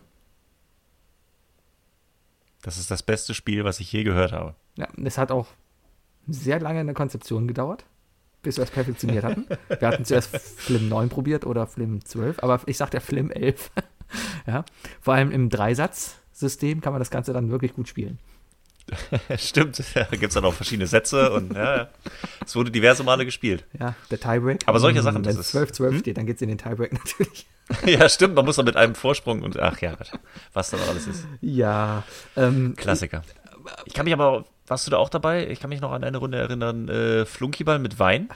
Oh ja, das war unser. Ähm, da haben wir vielleicht ein bisschen vorgeplant gehabt, wo wir vielleicht die verrückte Idee im Vorfeld hatten: ey, lass mal Flunkyball mit dem Wein spielen und so auf Dekadenten zu tun. Das war so bescheuert. wir haben uns äh, alle in, in Stühle gesetzt, ja, mhm. statt zu stehen, hatten alle ein, ein Weinglas. Nee, was war denn das? War das ein Tetra? Doch, da war jeder Weinglas. Das war ein Weinglas, ne? Mhm. Ja, und jeder hat ein Weinglas halt vor sich gehabt. Und dann ging es halt darum, dieses Weinglas zu leeren. Allerdings musste man halt statt. Wobei wir hatten, nee, es war kein Glas, wir hatten keine Gläser dabei. Es waren, glaube ich, einfach nur Festivalbecher, so Konzertbecher, die wir mit Wein oder, gefüllt haben. Oder waren es doch Weil wir hatten keine Gläser dabei. Ich weiß es nicht mehr. Nee, Tetrapacks war es nicht. Ich habe, glaube ich, keinen Tetrapack Wein ah. Na, naja, gut. Wir, dann, dann musste man halt, ähm, wenn halt der, der, die Flasche umgeworfen wurde und man trinken durfte, musste man erstmal dem gegnerischen Team gratulieren zu dem guten Wurf, prosten und durfte dann in Ruhe trinken. Ja. man durfte auch nicht laufen. Und, ähm, es mussten sich aber auch immer alle zuprosten, bevor man trinken darf. Erst genau. wenn alle zueinander geprostet haben, durfte man anfangen zu trinken. ja, auf so eine Scheiße kommst du da auch nur. Ich weiß auch noch, Richtig. wie Bayer. Das ist jetzt weniger erfolgreich gewesen als Film 11. Das haben wir nur einmal gemacht. Nee, äh, ja, was wir auch nur einmal gemacht haben, das war ein One-on-One -on -One von Bayer und mir. Wir hatten beide Golfschläger mit. Und ähm, wir haben dann halt versucht, mit einem Golfball, ich glaube, den haben wir am Ende ausgetauscht durch irgendwas Größeres, aber eben diese Flasche in der Mitte zu treffen.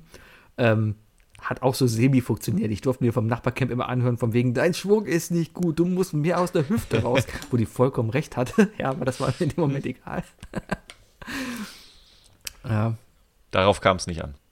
Dann hat man noch unser, unser äh, Ravioli-Flunkyball, wo Wookie oh, und ja. ich äh, eine, eine Dose Ravioli halt gegessen haben, was glaube ich fast. Bei diesem Spiel gab war. es keine Gewinner. Nein.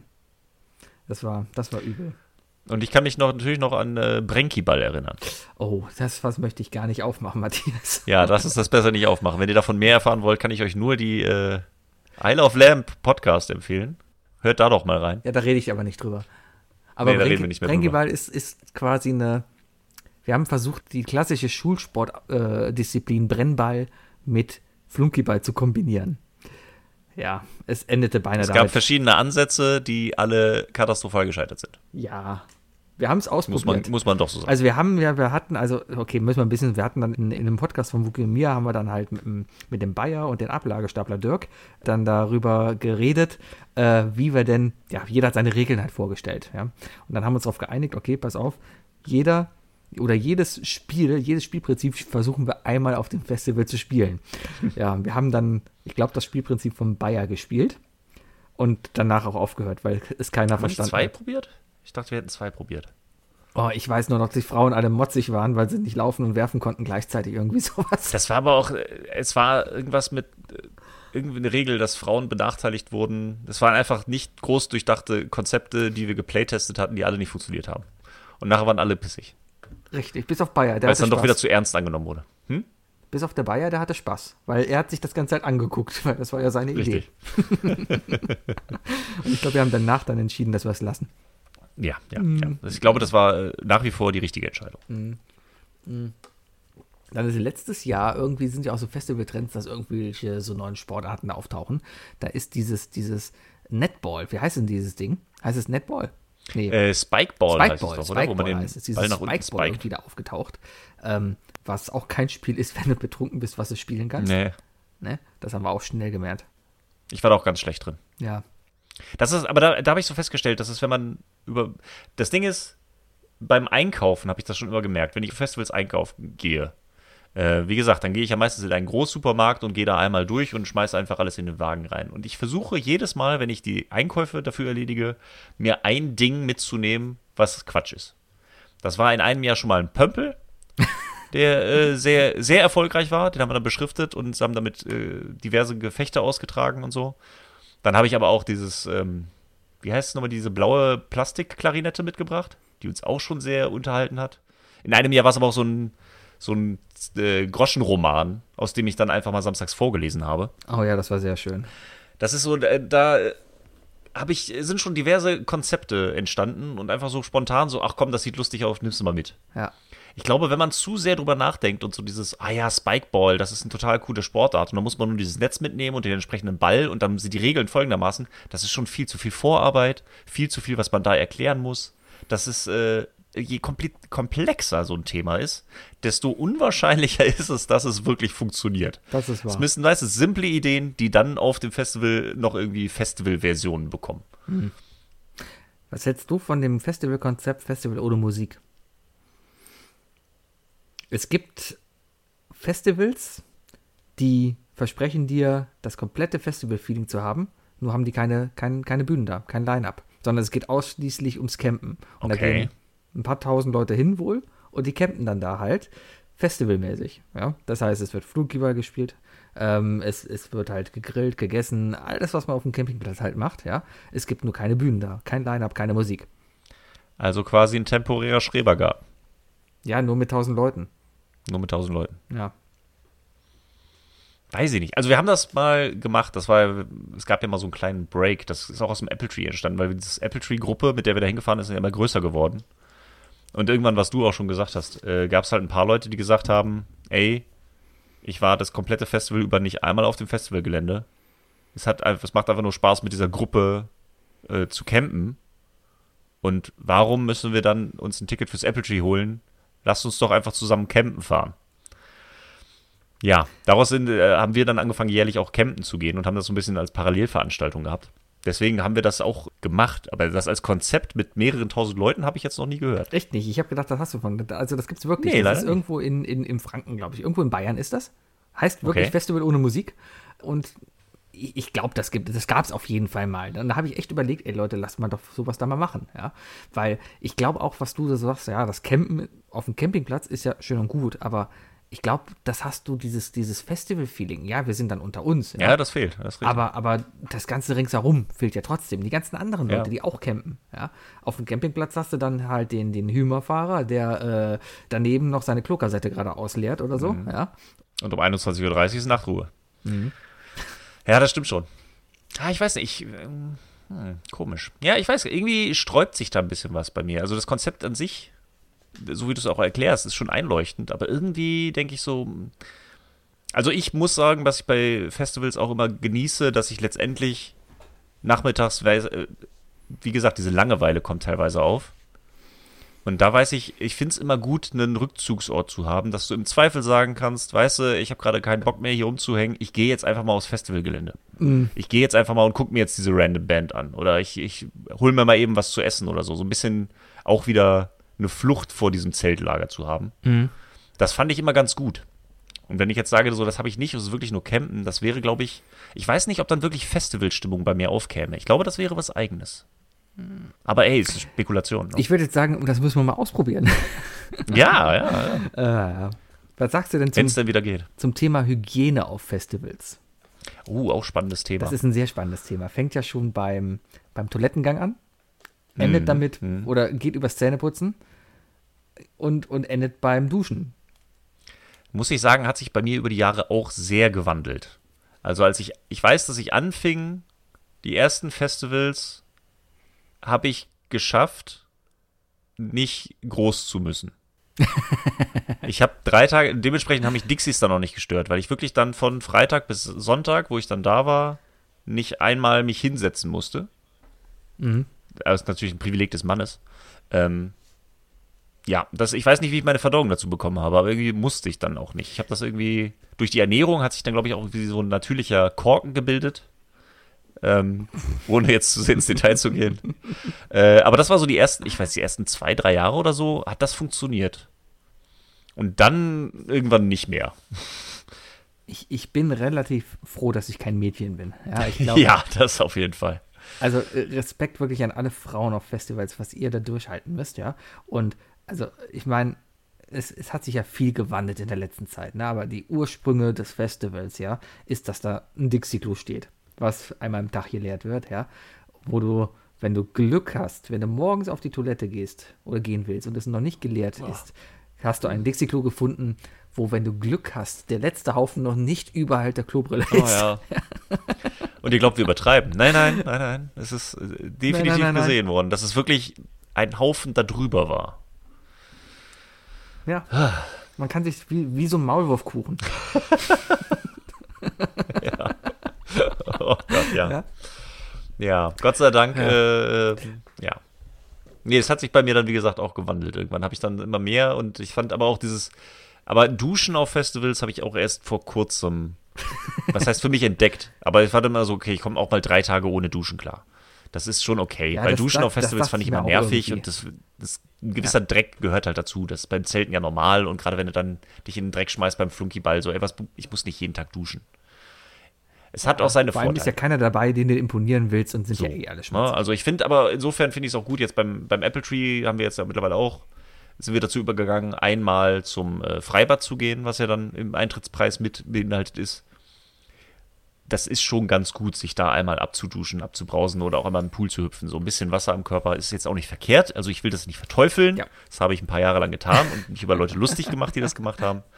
Aber ich brauche es immer noch nicht. Also wenn ich auf ein Festival fahre, drei, vier Tage schaffe ich auch mal ohne zu duschen.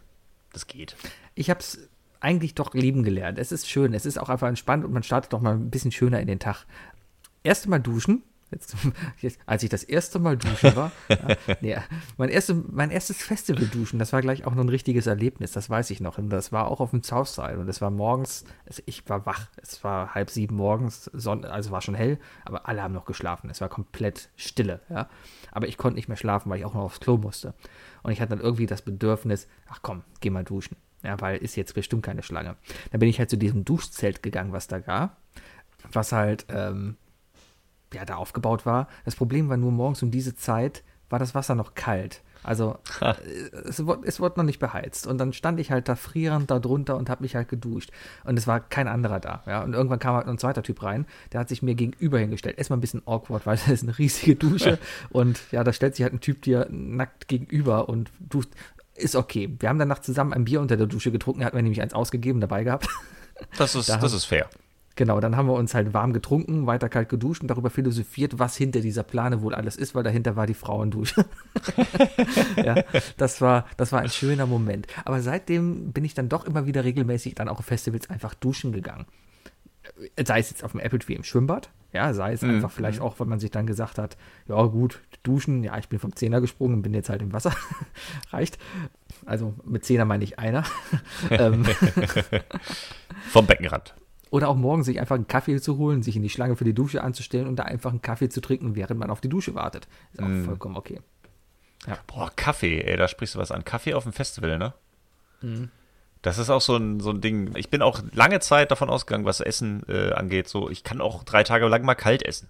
Das ist okay. Also ich weiß noch, mein Standardessen für die ersten Jahre war, weil es einfach zu handeln ist. Ich brauche keine Vorbereitung, ich brauche keinen Kocher, ich brauche höchstens eine Gabel. War einen Tag gab's Toast mit Würstchen aus dem Glas, Röstzwiebeln und Tomi Rot-Weiß. Der, die gute Cold Cat. Genau, der Cold Cat, sehr gut. Stimmt, manchmal noch Gürkchen dabei. Dann gab es am zweiten Tag gab's, ähm, Fisch aus der Dose, wo du dann den restlichen? Toast genommen hast. Genau, Tomatensauce einfach so aus der, aus der Tüte. Und was hatten wir denn noch als drittes? Wir hatten drei Tage, wir hatten noch eine dritte Mahlzeit. Die Ravioli? Ich glaube nicht. Kalte Ravioli habe ich eigentlich selten gegessen. Ich glaube, wir hatten noch eine dritte Mahlzeit, auf die ich jetzt gerade aber nicht komme. Aber auch sowas in dem Maße, weißt du, wo du einfach nichts für brauchst. Dann hatten wir halt natürlich noch Rohkost dabei, ein paar Äpfel für Vitamine irgendwie, die am Ende meistens wieder zurückgegangen sind. Ähm, Möhren. Ich weiß noch, wie du am ersten Festival, wo wir zusammengefahren sind, du zu mir gesagt hast, Sebi, nimm dir ein Kilo Möhren mit. Du brauchst ja, das. ja. Möhren waren aber auch super. Das war so dieses wirklich so, du brauchst, wenn du Langeweile hast und du sitzt halt rum und du trinkst den ganzen Tag, dann willst du auch zwischendurch was essen. Und du kannst nicht nur Brot essen und nur abgepackte Scheiße, sondern du brauchst auch irgendwas Frisches mit irgendwas Gesundes, in Anführungszeichen. Und so ein Kilo Möhren, da nimmst du einen Sack mit und dann putzt du da einmal drüber und dann kannst du die einfach kannst du gut wegsnacken. So ein gutes Snackobst. Und die, die, die sind auch nicht pflegebedürftig. Das ist so, weißt du, und so bist du an die, du bist pragmatisch an den Einkaufszettel gegangen. Was ist viel Arbeit, was ist viel Müll, was, wofür brauchst du viel Vorbereitungszeit? Das war so der Anfang. Und ich weiß noch, wie, wie anti ich eigentlich war, als wir das erste Mal gesagt haben, wir nehmen einen Grill mit. Weil es war so, oh Gott, das ist so, du musst so Kohle und du musst es anmachen und Feuer und dann brauchst du wieder, und das Fleisch musst du kalt halten und das ist so viel Arbeit. Und seit wir das das erste Mal gemacht haben, will ich es nicht mehr missen. Weil der Grill ist so das Zentrum des, des Camps geworden jedes Mal. Wir schmeißen den Grill an und dann alle nacheinander drauf und das Fleisch hält sich auch zwei Tage und ist alles gut. Und der Grill ist dann so sehr zum Alleinernährer geworden, dass du jetzt alles daraus ausgelegt hast, was kannst du alles mit dem Grill machen. Und das hat einfach die kulinarische Brandweite so eröffnet. Ich habe da immer meinen Gaskocher mit dabei. Der, der hat mich auch einfach schon oft dann halt, ich meine, zum Frühstück, das einzige wahre Frühstück, was man essen kann, ist einfach der Erasco-Nudeltopf. Ja, Natürlich. Das auch. was denn bitte sonst? Ja. Ja. Und den musst du aber warm essen. Den musst du, das ist, äh, anders geht's nicht. Das ist, steht so äh, festgeschrieben. Aber ja. wo du den Kocher halt ansprichst, deswegen sind wir ja drauf gekommen, das Frühstück-Ding, das mit dem Kaffee zum Frühstück. Mhm. Weil das ist so viel Arbeit, sich morgens diesen Kocher zu machen und dann Kaffee zu kochen. Das dann versus, ich muss bis zu diesem Kiosk um die Ecke laufen und mich dann da eventuell eine halbe Stunde anstellen, um eine Tasse Kaffee zu bekommen, je nach Festival und je nach Uhrzeit. Mhm. Aber das ist so, morgens aufstehen, Boah, ich weiß auch nicht, ich, ich überlege gerade, weil ich das letzte Mal wirklich als erstes einen Radler getrunken habe, als ich im Zelt bin. Also die Zeiten gab es auf jeden Fall auch, aber ich glaube, da bin ich so ein bisschen auch raus. Also morgens so ein Kaffee zum Aufwachen ist schon ganz gut. Und dann direkt danach ein Konterradler, aber bis dahin ist man dann so wach. Aber diesen, diesen Kaffee, Wir ey, das ist Jungs so ein, so ein Thema. Konterradler. ein Konterradler, stimmt. Boah, ey. Auch wenn ich überlege, bei den ersten Festivals habe ich noch geraucht.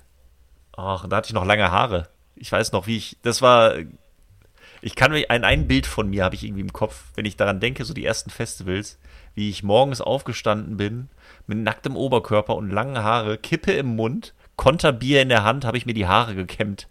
Im, im, im wehenden Wind quasi. Das ist so ein Bild, was ich irgendwie vor Augen habe, als meine 2007er äh, Festivalerfahrung. Ja, bis ich kam und dir die Haare abgeschnitten habe, aber andere Geschichte. Das ist eine andere Geschichte, das ist für, ein anderes, für einen anderen Podcast. Das ist. oh Gott. Ja, Mann, ja, Mann, Mann, Mann, Mann. Lass mich gerade mal auf meine Liste gucken. Habe ich, was habe ich denn noch? Duschen, Festival ohne Musik habe ich mir aufgeschrieben. Mein Bierkastenradio habe ich drüber gesprochen. Sehr gut. Ah, die Wärmflasche. Matthias heiße Tasse habe ich drüber geredet. Aha, aha. äh, beinahe gestorben im Verkehr. Ach, das nach Hause fahren, genau. Das ist natürlich immer echt schrecklich. Ja. Nach Hause fahren ist schlimm, ja.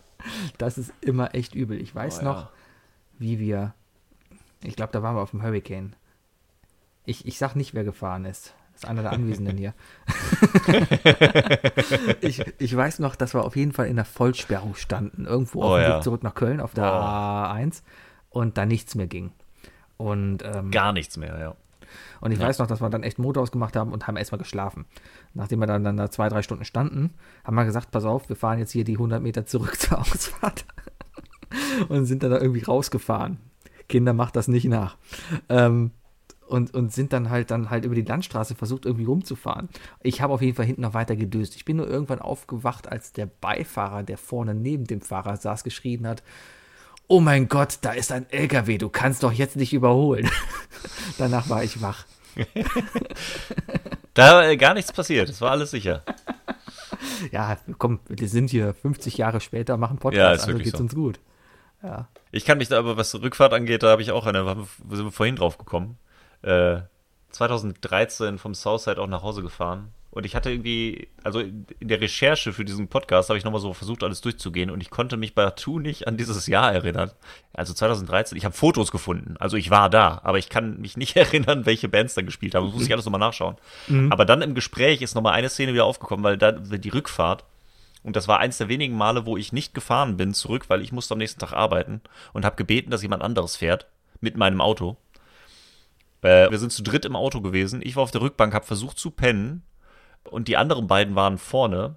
Und ich konnte nicht wirklich pennen, weil der oder die Fahrerin sehr schnell gefahren ist. Das Auto nicht wirklich für diese Geschwindigkeiten ausgelegt war, schon gar nicht bei der Vollbelastung, die wir hatten und Vollbeladung.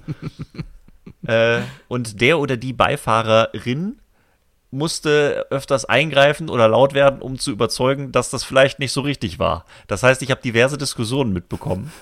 und es waren dann, es fielen Sätze wie, fahr doch, fahr doch nicht so schnell äh, oder fahr mal ein bisschen sicherer oder ruhiger. Und sie sagt, äh, der Fahrer, die Fahrerin sagt, ja, guck mal hier, bei 140 fängt der Wagen total an zu schlackern. Ja, dann fahr nicht 140. So. Oder was 150? So richtig so, ey, wir fahren gerade sonntags nachts nach dem Festival nach Hause, du musst nicht rasen. Aber dementsprechend habe ich dann nicht geschlafen auf der Rückbank. Das war alle paar Minuten wach geworden, weil irgendwer laut wurde. Oder das Auto zu das sehr gewackelt so toll, hat. weil ich, ich weiß genau, über wen du redest. Und ich kann mir diese Person genau vorstellen. ja, ja, wir nennen keine Namen. Nee, nee. Ich bin einmal mit dem Zug gefahren zum Apple Tree. Da hatte ich kein Auto in diesem Jahr. Ah. Da habe ich beim, beim Christoph mein ganzes Gepäck irgendwie reingeschmissen ins Auto. Da war noch irgendwie Platz. Ich hatte auch nicht viel und ich hatte auch noch einen Rucksack mit dann dabei. Also ich hatte quasi meine Klamotten im Rucksack und habe so Zelt und Provianten das Auto da geschmissen. Ja? Und bin dann mit einer Freundin, die damals mit war, dann dahin gefahren mit dem Zug. Und das war auch ein Erlebnis. Ich habe mir dann echt überlegt, kann man das eigentlich prinzipiell immer machen, statt mit dem Auto mit dem Zug ja. dahin fahren? Müsste man sich eigentlich mal komplett überlegen. Man muss eigentlich ein paar Sachen zurückstecken. Man kann nicht so viel Proviant mitnehmen und man muss sich da eindeutig viel mehr kaufen dann, ja. Vor allem was halt Alkohol angeht oder Bier angeht. Ist auf dem Apple Tree, glaube ich, auch noch ganz praktikabel, weil der Bahnhof quasi neben dem Gelände ist. Ja. Kann man rüberlaufen. Äh, bei anderen mhm. Festivals stelle ich mir das schwer vor, obwohl das durchaus, glaube ich, auch echt viele machen. Und auch Festivals ja natürlich antreiben, von wegen, bitte kommt mit dem Zug, ja. Ist ja, ist ja auch richtig. Ich, ich überlege da auch schon seit ein paar Jahren. Ja, aber dann denke ich mir, ja, das Apple Tree hat natürlich früher noch immer den Vorteil gehabt, dass du quasi neben deinem Auto campen konntest. Ja. Ja, ähm, damals durftest du noch mit dem Auto aus, auf den Campingplatz fahren. Das haben sie auch irgendwann dann halt abgeschafft, weil ja, man ist halt nachts dann halt über den Campingplatz gefahren und hat halt Leute auf der Motorhaube mitgenommen, was man halt. Es so wurden macht, auch ja. zu viele Leute. Also wenn du mit dem Auto neben dem Zelt bist, dann nimmst du einfach mehr Platz ein, als wenn du nur das Zelt hast und die Autos vernünftig parken. Woanders. Ja, da gab es aber das eine Jahr, wo ich dann gesagt habe, ja, Moment, wenn ich mit dem Auto da campen kann, ja, dann brauche ich ja gar kein Zelt. Dann lege ich Stimmt. mir einfach die Luftmatratze ins Auto. Und da habe ich in meinem Fiesta einfach hinten auf einer Luftmatratze geschlafen, wie in so einem Schneewittchen, Schneewittchensarg, ja. Das war, war schön. Stimmt. Rock'n'Roll, ey. Mhm. Oh, Ach, aber ja. Zelten und Parken woanders, da fällt mir. Das ist, ey, 2007 war das. Das war mein, das erste Mal Rock am Ring. Ähm, die ist ein Tacken länger, aber äh, lohnt sich. Ähm, naja. Nee, es war 2007, Mal Rock am Ring, geiles Line-Up, ich hatte voll Bock und dachte, ja komm, wir hatten ja 2006 erstes Mal Festival, habe ich ja gelernt, man reist nicht freitags an zu einem Festival. Also, ich nehme mir schön Donnerstag, Freitag frei und fahre entspannt am Donnerstag dahin, um eine, als eine erste zu campen. Richtig guter Plan. Und zu der Zeit habe ich Ausbildung gemacht. Ich habe mir Urlaub eingereicht und alles. So, und dann habe ich aber Zeit bekommen für meine Berufsschule. Und ich hatte zu der Berufsschule, das heißt, ich kann mir keinen Urlaub nehmen, weil Berufsschule musst du halt hin. Mhm. Dachte ich, okay, scheiße. Naja, gut, dann fährst du halt donnerstags abends, machst am nächsten Tag, ey, schwänzt halt die Schule, scheiß drauf, ist verjährt. Aber ne, so komm, musst du ja nicht unbedingt hin. Macht das nicht, Kinder. Wenn der Kinder Macht das nicht, bleibt, geht, geht zur Schule, seid cool. Ja. Ähm, fahrt nicht zu Festivals. Zumindest, nee, egal. Ähm, dann hieß es aber, äh, dann haben sie den Klausurplan veröffentlicht für die Zeit. Und dann ohne Witz wurde Mittwoch vor Rock am Ring, Donnerstag vor Rock am Ring, Freitag von Rock am Ring und Montag nach Rock am Ring habe ich jeden Tag eine Klausur geschrieben. und ich dachte, ja, scheiße, die Klausur darf ich nicht, da muss ich hin. Und der hatte dann Gott sei Dank Freunde von mir, die da hingefahren sind. Also es gab zwei Parteien, die sich untereinander nicht kannten, die ich aber beide kannte, die da hingefahren sind. Und die eine Partei wohnt in der Nähe von meinem Vater und ich brauchte ein neues Zelt, weil mein altes Zelt kaputt gegangen war. Also habe ich mit meinem Vater geredet. Äh, Vater, kaufen wir bitte ein Zelt und gib denen das mit, damit die mir schon mal einen Zeltplatz sichern können und das da aufbauen können. Weil wenn ich erst freitags komme, ich will nicht erst mir noch einen Campingplatz suchen, gerade bei Rock am Ring. Riesiges Ding. Und ja, alles klar, er hat mir dann ein Zelt gekauft, den mitgegeben und dahin. Ich so, alles klar, cool. Ich dann also freitags zur Berufsschule, um diese Klausur zu schreiben. Ähm, erste Stunde war Klausur, ich hatte aber sechs Stunden Unterricht. Du kannst ja nach der Klausur nicht direkt gehen. Ne? Du kannst ja nicht sagen, oh, jetzt ist mir gerade spontan schlecht geworden, ich fahre jetzt aufs Festival. Ne? Ich habe donnerstags alles mein Auto komplett gepackt. Das war alles im Auto, steht vor der Berufsschule. Sobald es fertig ist, geht's los. Klausur geschrieben. Äh, nächste Stunde fängt an. Ich kriege einen Anruf zu, in der 5-Minuten-Pause dazwischen. Und die andere Freundin von der anderen Partei ruft mich an. Ey, wo bist du? Wir sind hier, wir zelten da und da. Ich so, ey, ich bin noch nicht da. Ich fahre gleich erst los oh, okay, ja, mach mal, guck mal, dass du schnell hier hinkommst, weil es ziemlich voll. Nee, Schulstunde. In der nächsten Pause ruft sie mich wieder an. Okay, wo bist du? Komm her. Ich so, nee, ich, ich kann gleich erst losfahren. Ich habe noch Schule. Ey, das wird hier, es wird richtig voll. Es ist richtig voll. Guck, dass du schnell hier hinkommst. Ich so, ey, ich würde total gerne, aber gleich. Schulstunde später, sie ruft wieder an. Wo bist du? Du musst hier hinkommen. Die machen die Parkplätze dicht. Du kriegst keinen Parkplatz mehr. Du kommst hier nicht mehr drauf. Und ich so, ich will doch auch, aber ich hab noch, ich komm, ah. noch eine Schulstunde später, wieder ein Anruf. Okay, folgendes. Wir haben mit einem Parkplatzwächter geredet.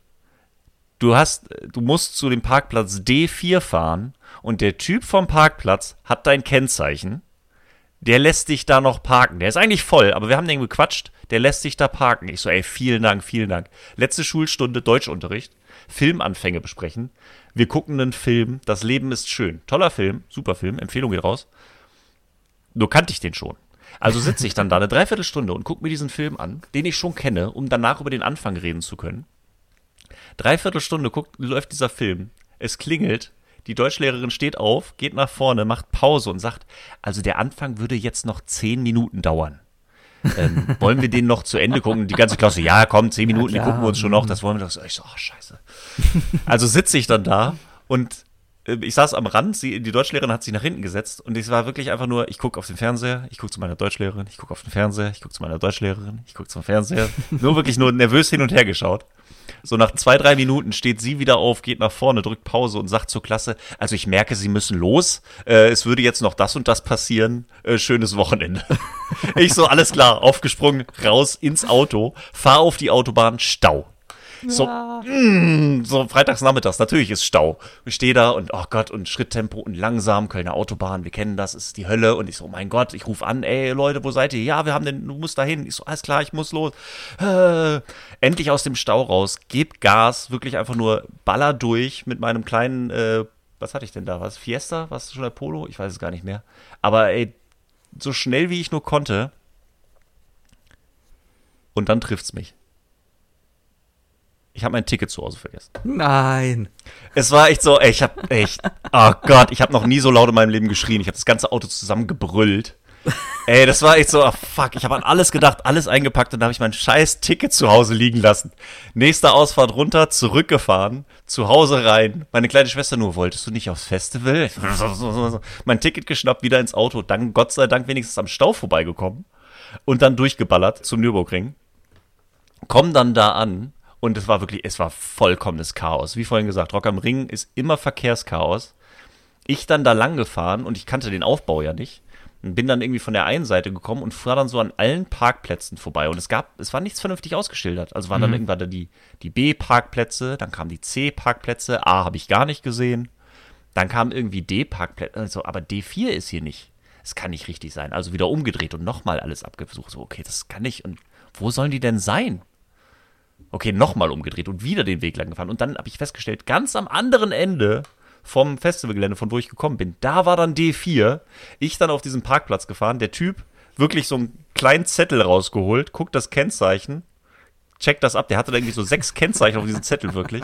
Hat mich noch draufgelassen und mich parken lassen. Ich so, oh Gott sei Dank, endlich da. Hab mir erstmal ein Bier aufgemacht, das reingeschüttet, hab mich dann mit den einen Freunden getroffen, die den Parkplatz organisiert hatten. Aber jetzt musste ich ja noch die Leute finden, die mein Zelt aufgebaut hatten.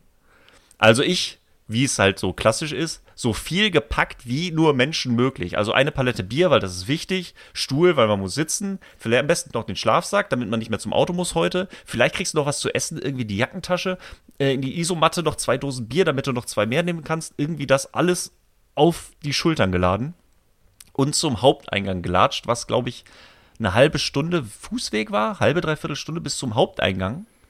Da habe ich dann die andere Gruppe getroffen, quasi Abklatsch gemacht. Und dann mussten wir nochmal eine Dreiviertelstunde in die andere Richtung laufen, weil da mein Zelt stand. Also mein Auto stand ungefähr anderthalb Stunden entfernt von meinem Zelt.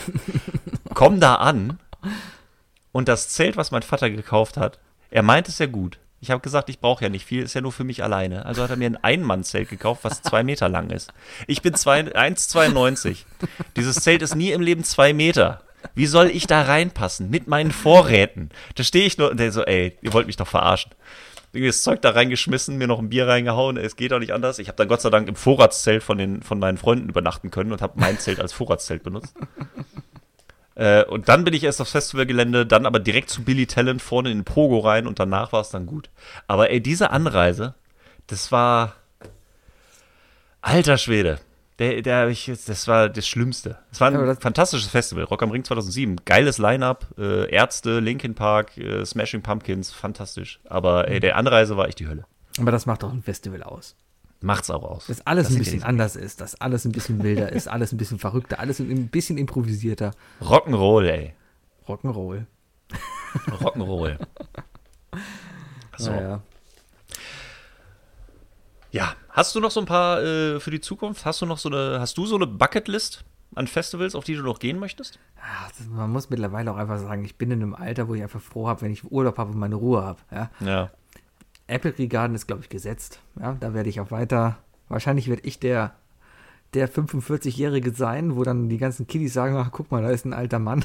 ja, mit 45 Hilfe. Ja, ähm, keine Ahnung. Äh, ich ich glaube, es, es gibt so ein paar Sachen, wo ich mir denke, das irgendwie mal gesehen haben, will man das mal irgendwie, so, so Burning Man oder sowas, Ja. will, mal gesehen haben, obwohl das ja eigentlich gar nicht, das ist ja auch kein Musikfestival in dem Sinne irgendwie, das ist ja, Ja. eigentlich nur ein Zusammentreffen von ganz vielen spirituellen Künstlern und sonstigen drogenkonsumierenden Leuten, die Ja. äh, horizont erweiternd am Ende eine, eine, den, den großen Nubbel quasi verbrennen. Guter Vergleich, ja. Ja, und ähm, ja, also, aber ich glaube, das wir gesehen haben. Ich hatte eigentlich auch immer mal vor, auf, auf, auf, auf das Skiget zu fahren. Ja. Äh, Das nie ist so ein bisschen so ein, so ein White Whale von mir. Ich weiß nicht, ich glaube, als ich das erste Mal davon erfahren habe, 2007 oder 2008, als ich gehört habe, da ist ein Festival in Budapest, was eine Woche lang geht, auf einer Insel. Und wenn du zwischendurch keinen Bock mehr auf Live-Musik hast, gehst du rüber und schaust dir einfach die wunderschöne Stadt Budapest an. Seit ich das gehört habe, wollte ich da hin und ich habe seitdem auch einen Traum, wo ich sagte so, ey, ich schnapp mir ein paar Kumpels und dann setzen wir uns in einen Zug mit einer Palette Bier und fahren dann mit dem Zug da runter und haben eine geile Zugfahrt, dann eine Woche Live-Musik da und dann mit dem Zug wieder zurück oder von mir aus auch dann fliegen, aber scheiß drauf. Aber mit dem, so diese Zugfahrt alleine fand ich schon so geil. Und seit ich das wusste, dass es das gibt, wollte ich das durchziehen. Aber ich habe nie geschafft, eine Gruppe zusammenzukriegen, das zu machen, weil es dann immer an den Termin gescheitert ist. Dann lass uns doch mal für 2022 das Ganze vornehmen, weil ich glaube, nächstes Jahr gibt es noch immer keine Festivals, sind wir mal ehrlich. Ja, seien wir ehrlich. Äh, 2022, ich glaube, ab dann kann man vielleicht wieder planen, weil dann hat die Merkel Corona abgeschafft. Ähm, äh, ja, vielleicht kann man da ja mal, mal gucken. Hm. Ich, also, ich bin direkt dabei. Ich muss aber auch dazu sagen, dass diese Aussage ich auch schon diverse Male gehört habe. Nee, ich bin auf jeden Fall dabei. Nächstes Jahr machen wir das. Das klingt Ja. so traurig. Das klingt voll gut. Lass uns das machen. Nächstes Jahr bin ich auf jeden Fall dabei. Halbes Jahr später. Ach, äh, im August war das? Ach so, Da- ja, da- hm, da ach kann so, ich ah, nicht. Ganze, ach, das ist ganz, da muss ich mir ja Urlaub nehmen. Ach so. Ja, das ist deswegen. Ich äh, sehr, sehr gerne, Sebi. Und ich werde das auch hätte ich- 2023 noch machen. Dann hätte ich noch das Glastonbury Festival, Ja. wo was einfach nochmal eine komplett andere Dimension, glaube ich, hier ist, weil da treten wirklich Weltstars auf. Ja, also was ich Ja, da immer ja, mitbekommen habe, ist, dass da Coldplay auftritt oder Beyoncé oder ist ja kein Rockfestival, ja, das ist einfach nur wirklich Weltstar-Festival. Ja. Ähm, ist aber, glaube ich, unmöglich an Karten zu kommen.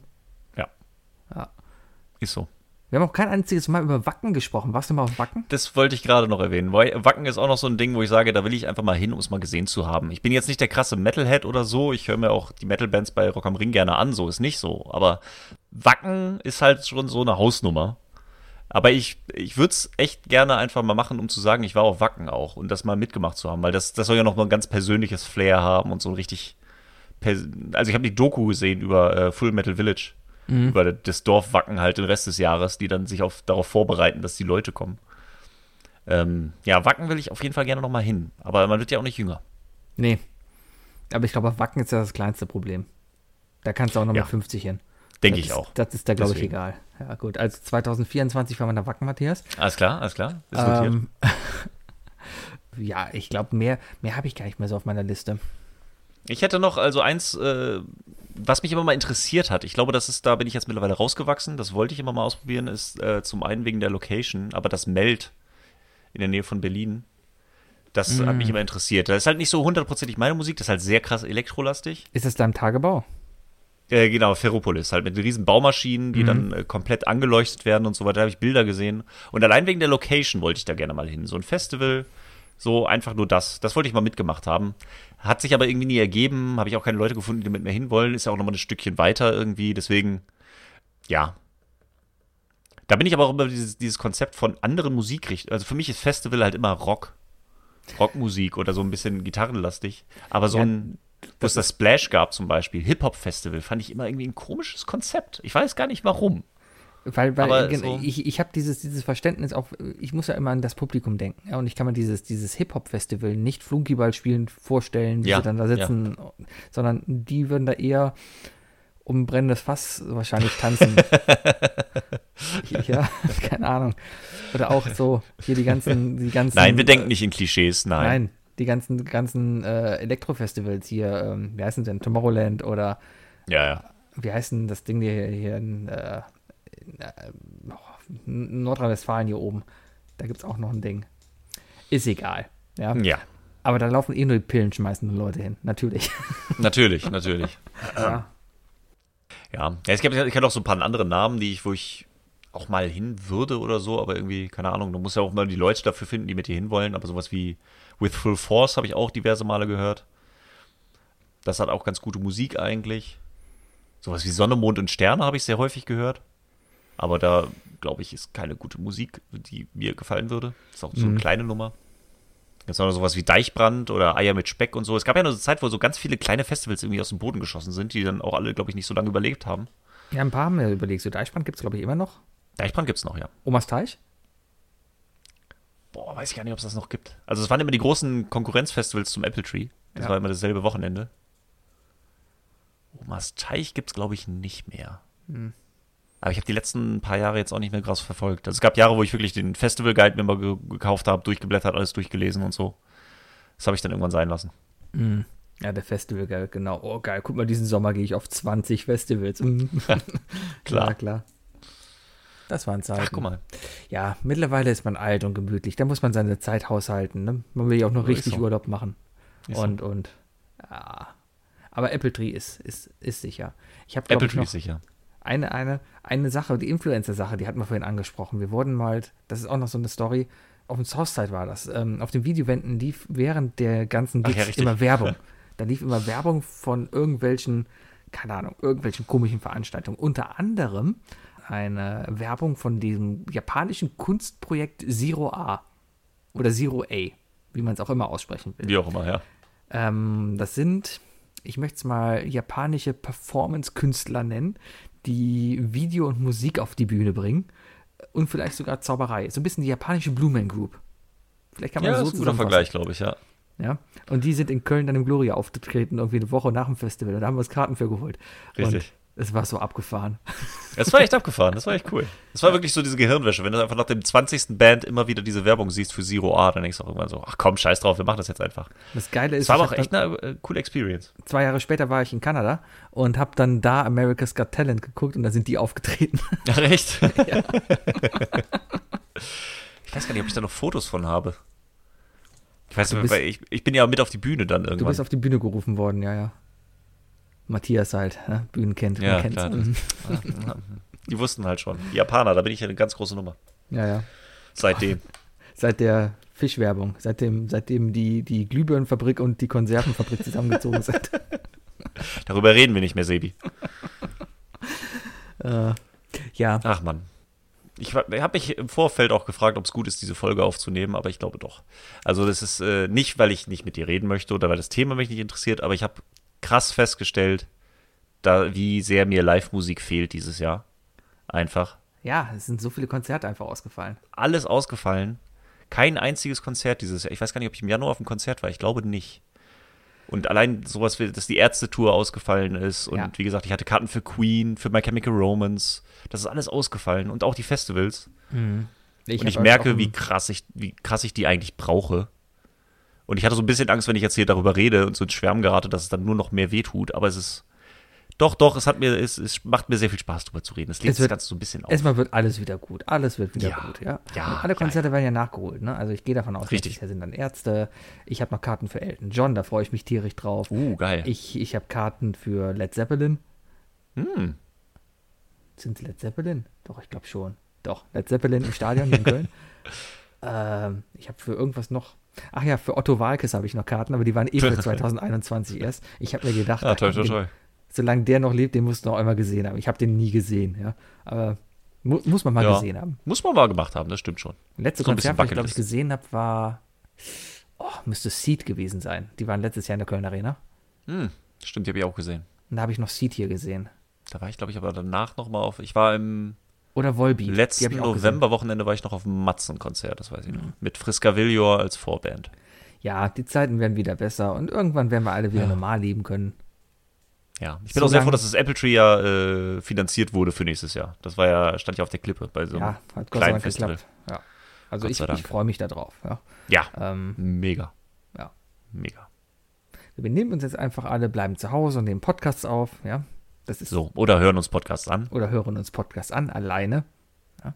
Wenn du jetzt irgendwo draußen sitzt in deiner Berliner äh, Partyszene und uns jetzt zuhörst, ja, Ähm, dann gibt es aber einen auf den Deckel, weil wenn du am Ende Ja. wieder schuld bist, dass hier Bill Gates und sein Virus hier wieder gewonnen haben, dann äh, ist hier aber Tacheles, ne? Ja, liebe Freunde, das war Sebi vom I Love Lamp Podcast. Ja, aber darüber reden wir nicht. Darüber reden wir nicht mehr. Aber äh, Ja, aber vielleicht sind Festivals ja auch nur so ein Hype gewesen und da, da springe ich ja leicht auf, habe ich gehört. also mein Hype-Barometer hat mich noch nicht angerufen und mir davon erzählt. Also insofern mal schauen. Sebi, äh, vielen Dank. Es hat mir sehr viel Spaß gemacht, äh, einige Erinnerungen aufleben zu lassen und über Festivals zu quatschen. Ja, danke für die Einladung, hat mir auch sehr, sehr viel Spaß gemacht. Das freut mich. Doch, es hat sehr viel Spaß gemacht. Ich hoffe, auch meinen Zuhörern hat es äh, ein bisschen Spaß gemacht, so ein bisschen unsere Erinnerungen mitzuleben und vielleicht in der einen oder anderen Festival-Erinnerung selbst zu schwelgen. Ähm, ja. Aber ich glaube, ich habe soweit alles zum Thema gesagt. Ah, ich glaube, wir könnten noch fünf Stunden weiterreden, aber ich, Du, ja. ganz ehrlich, das Problem ist, wir haben jetzt wieder Viertel nach zehn und Montag, ich muss ins Bett. Lampelusa, Leute kennen es. Lampelusa vielleicht kennt es. Richtig. Wenn man dich, äh, dann reden wir noch einmal darüber, wo man dich äh, sonst noch so sehen, hören oder sonst was könnte. Äh, ja, hallo, ich bin äh, Sebastian, ich bin 35 Jahre alt, komme aus Köln. Matthias und ich kennen uns aus der Schulzeit, weil ich einmal sitzen geblieben bin und dann auf einmal da war. Ja. Ähm, True. In meinen Freizeiten spiele ich Golf, habe einen Podcast und treffe mich alle zwei Wochen montags bei Twitch mit dem Ablagestapler Dirk, dem, dem Wookie und dem Bayer, der aus diversen Erzählungen von Matthias wahrscheinlich bekannt ist. Äh, War auch, äh, wann, bis auf im- Wookie, beide auch schon hier im Podcast. Im Internet, ja, der Wookie kommt bestimmt bald auch. Der kommt auch bald, ja. Ja, gut. Ähm, und äh, ja, da könnt ihr uns montags bei spannenden Spielen zugucken. Zum Beispiel, wann hast du den Kram, denn hier geschnitten? Kommt das hier vor der nächsten Boah, neuen Folge? Oder nach? Nee. Wahrscheinlich danach. Ich glaube nicht, dass ich diese Woche fertig kriege. Na gut, dann werdet ihr uns wahrscheinlich in zwei Wochen, habt ihr die Möglichkeit dann wieder zu gucken. Wahrscheinlich hat der Dirk auch gewonnen und der Dirk wird moderieren. Gucken wir mal. Ja. Mhm. Wahrscheinlich wir, baut ihr ein Kartenhaus. wahrscheinlich bauen wir ein Kartenhaus. Wir duellieren uns auf jeden Fall in acht spannenden Spielen. Ich muss diese Woche auch wieder ein Spiel vorbereiten, von dem ich jetzt gerade nichts verraten darf. Aber wenn das hier gelaufen ist, dann habt ihr es schon sehen können. Aber es wird toll. Ähm, ja, da kann man mich hören. Oder halt Und jeden sehen. Donnerstag im Isle of Lamp, der Podcast, Podcast, über den ich nicht rede. Äh, Der, nee, da reden wir nicht drüber. Das Nein. letzte Mal, dass du ihn erwähnst. genau. Sehr schön. Vielen Dank, lieber Sebi. Danke, Matthias. Äh, es hat mir sehr viel Spaß gemacht. Ich hoffe, euch hat es auch viel Spaß gemacht beim Zuhören. Äh, in diesem Sinne, sagt mir auch gerne, ihr wisst, wo ihr mich erreicht. Im Zweifel, wenn ihr diese Folge gefunden habt, wisst ihr in der Regel auch die Kanäle, über die ich erreichbar bin. Ah, Am besten stopp. über Twitter. Die Geschichte. Ja. Du bist ja mittlerweile auch ein bisschen famous. Es ist voll lustig, übers Festival zu gehen und die Leute rufen nur rum, ey, da ist der Matthias von Rocket stimmt. Beats. Oh ja, das war letztes Jahr, Rock am Ring war super. Das ist ein, das noch ganz kurz eingeschoben. Ähm, das war mein erstes Mal äh, auf, wir standen da und ich wurde erkannt und dann kam ein Typ und meinte so, ey, vielen Dank und Rocket Beans voll cool. Und er, du merktest, er möchte noch was sagen, so ein bisschen schüchtern, so und, und dann sagt er noch, ich küsse deine Augen. Und dann ist er gegangen. Das war mein erstes Genuine, ich küsse deine Augen, was ernst gemeint war. Es war ein zauberhafter Moment. Ich habe mich sehr gefreut. Aber ja, es, mittlerweile ja. Das ist äh, so langsam gibt es Leute, die mich erkennen, gerade Festivalgänger. Ist halt deine Zielgruppe. Ja, doch, irgendwie schon. Meine Damen und Herren, das war Redebedarf der Podcast. Vielen Dank, lieber Sebi. Äh, liebe Zuhörer, wenn ihr noch Feedback habt, äh, schreibt mir sonst gerne unter redebedarfpodcast.gmx.de. Könnt ihr mir eine Mail hinterlassen. Ansonsten über Twitter die üblichen Kanäle, bla bla. Mich könnt ihr erreichen unter, hier könnte deine E-Mail-Adresse stehen, at isleoflamp.de. Die funktioniert wirklich. Ja. Auch wenn man es nicht glaubt. es kann sein, dass es Monate dauert, bis er nachschaut, aber die gibt es. Ähm, gut, aber in diesem Sinne, vielen Dank noch einmal fürs Zuhören. Vielen Dank nochmal, Sebi. Gerne. Und ich sage bis zur nächsten Folge. Wer weiß, wie lange sie noch hin ist. Aber bis dahin, haltet durch, bleibt gesund, bleibt safe, tragt eine Maske. Tschö.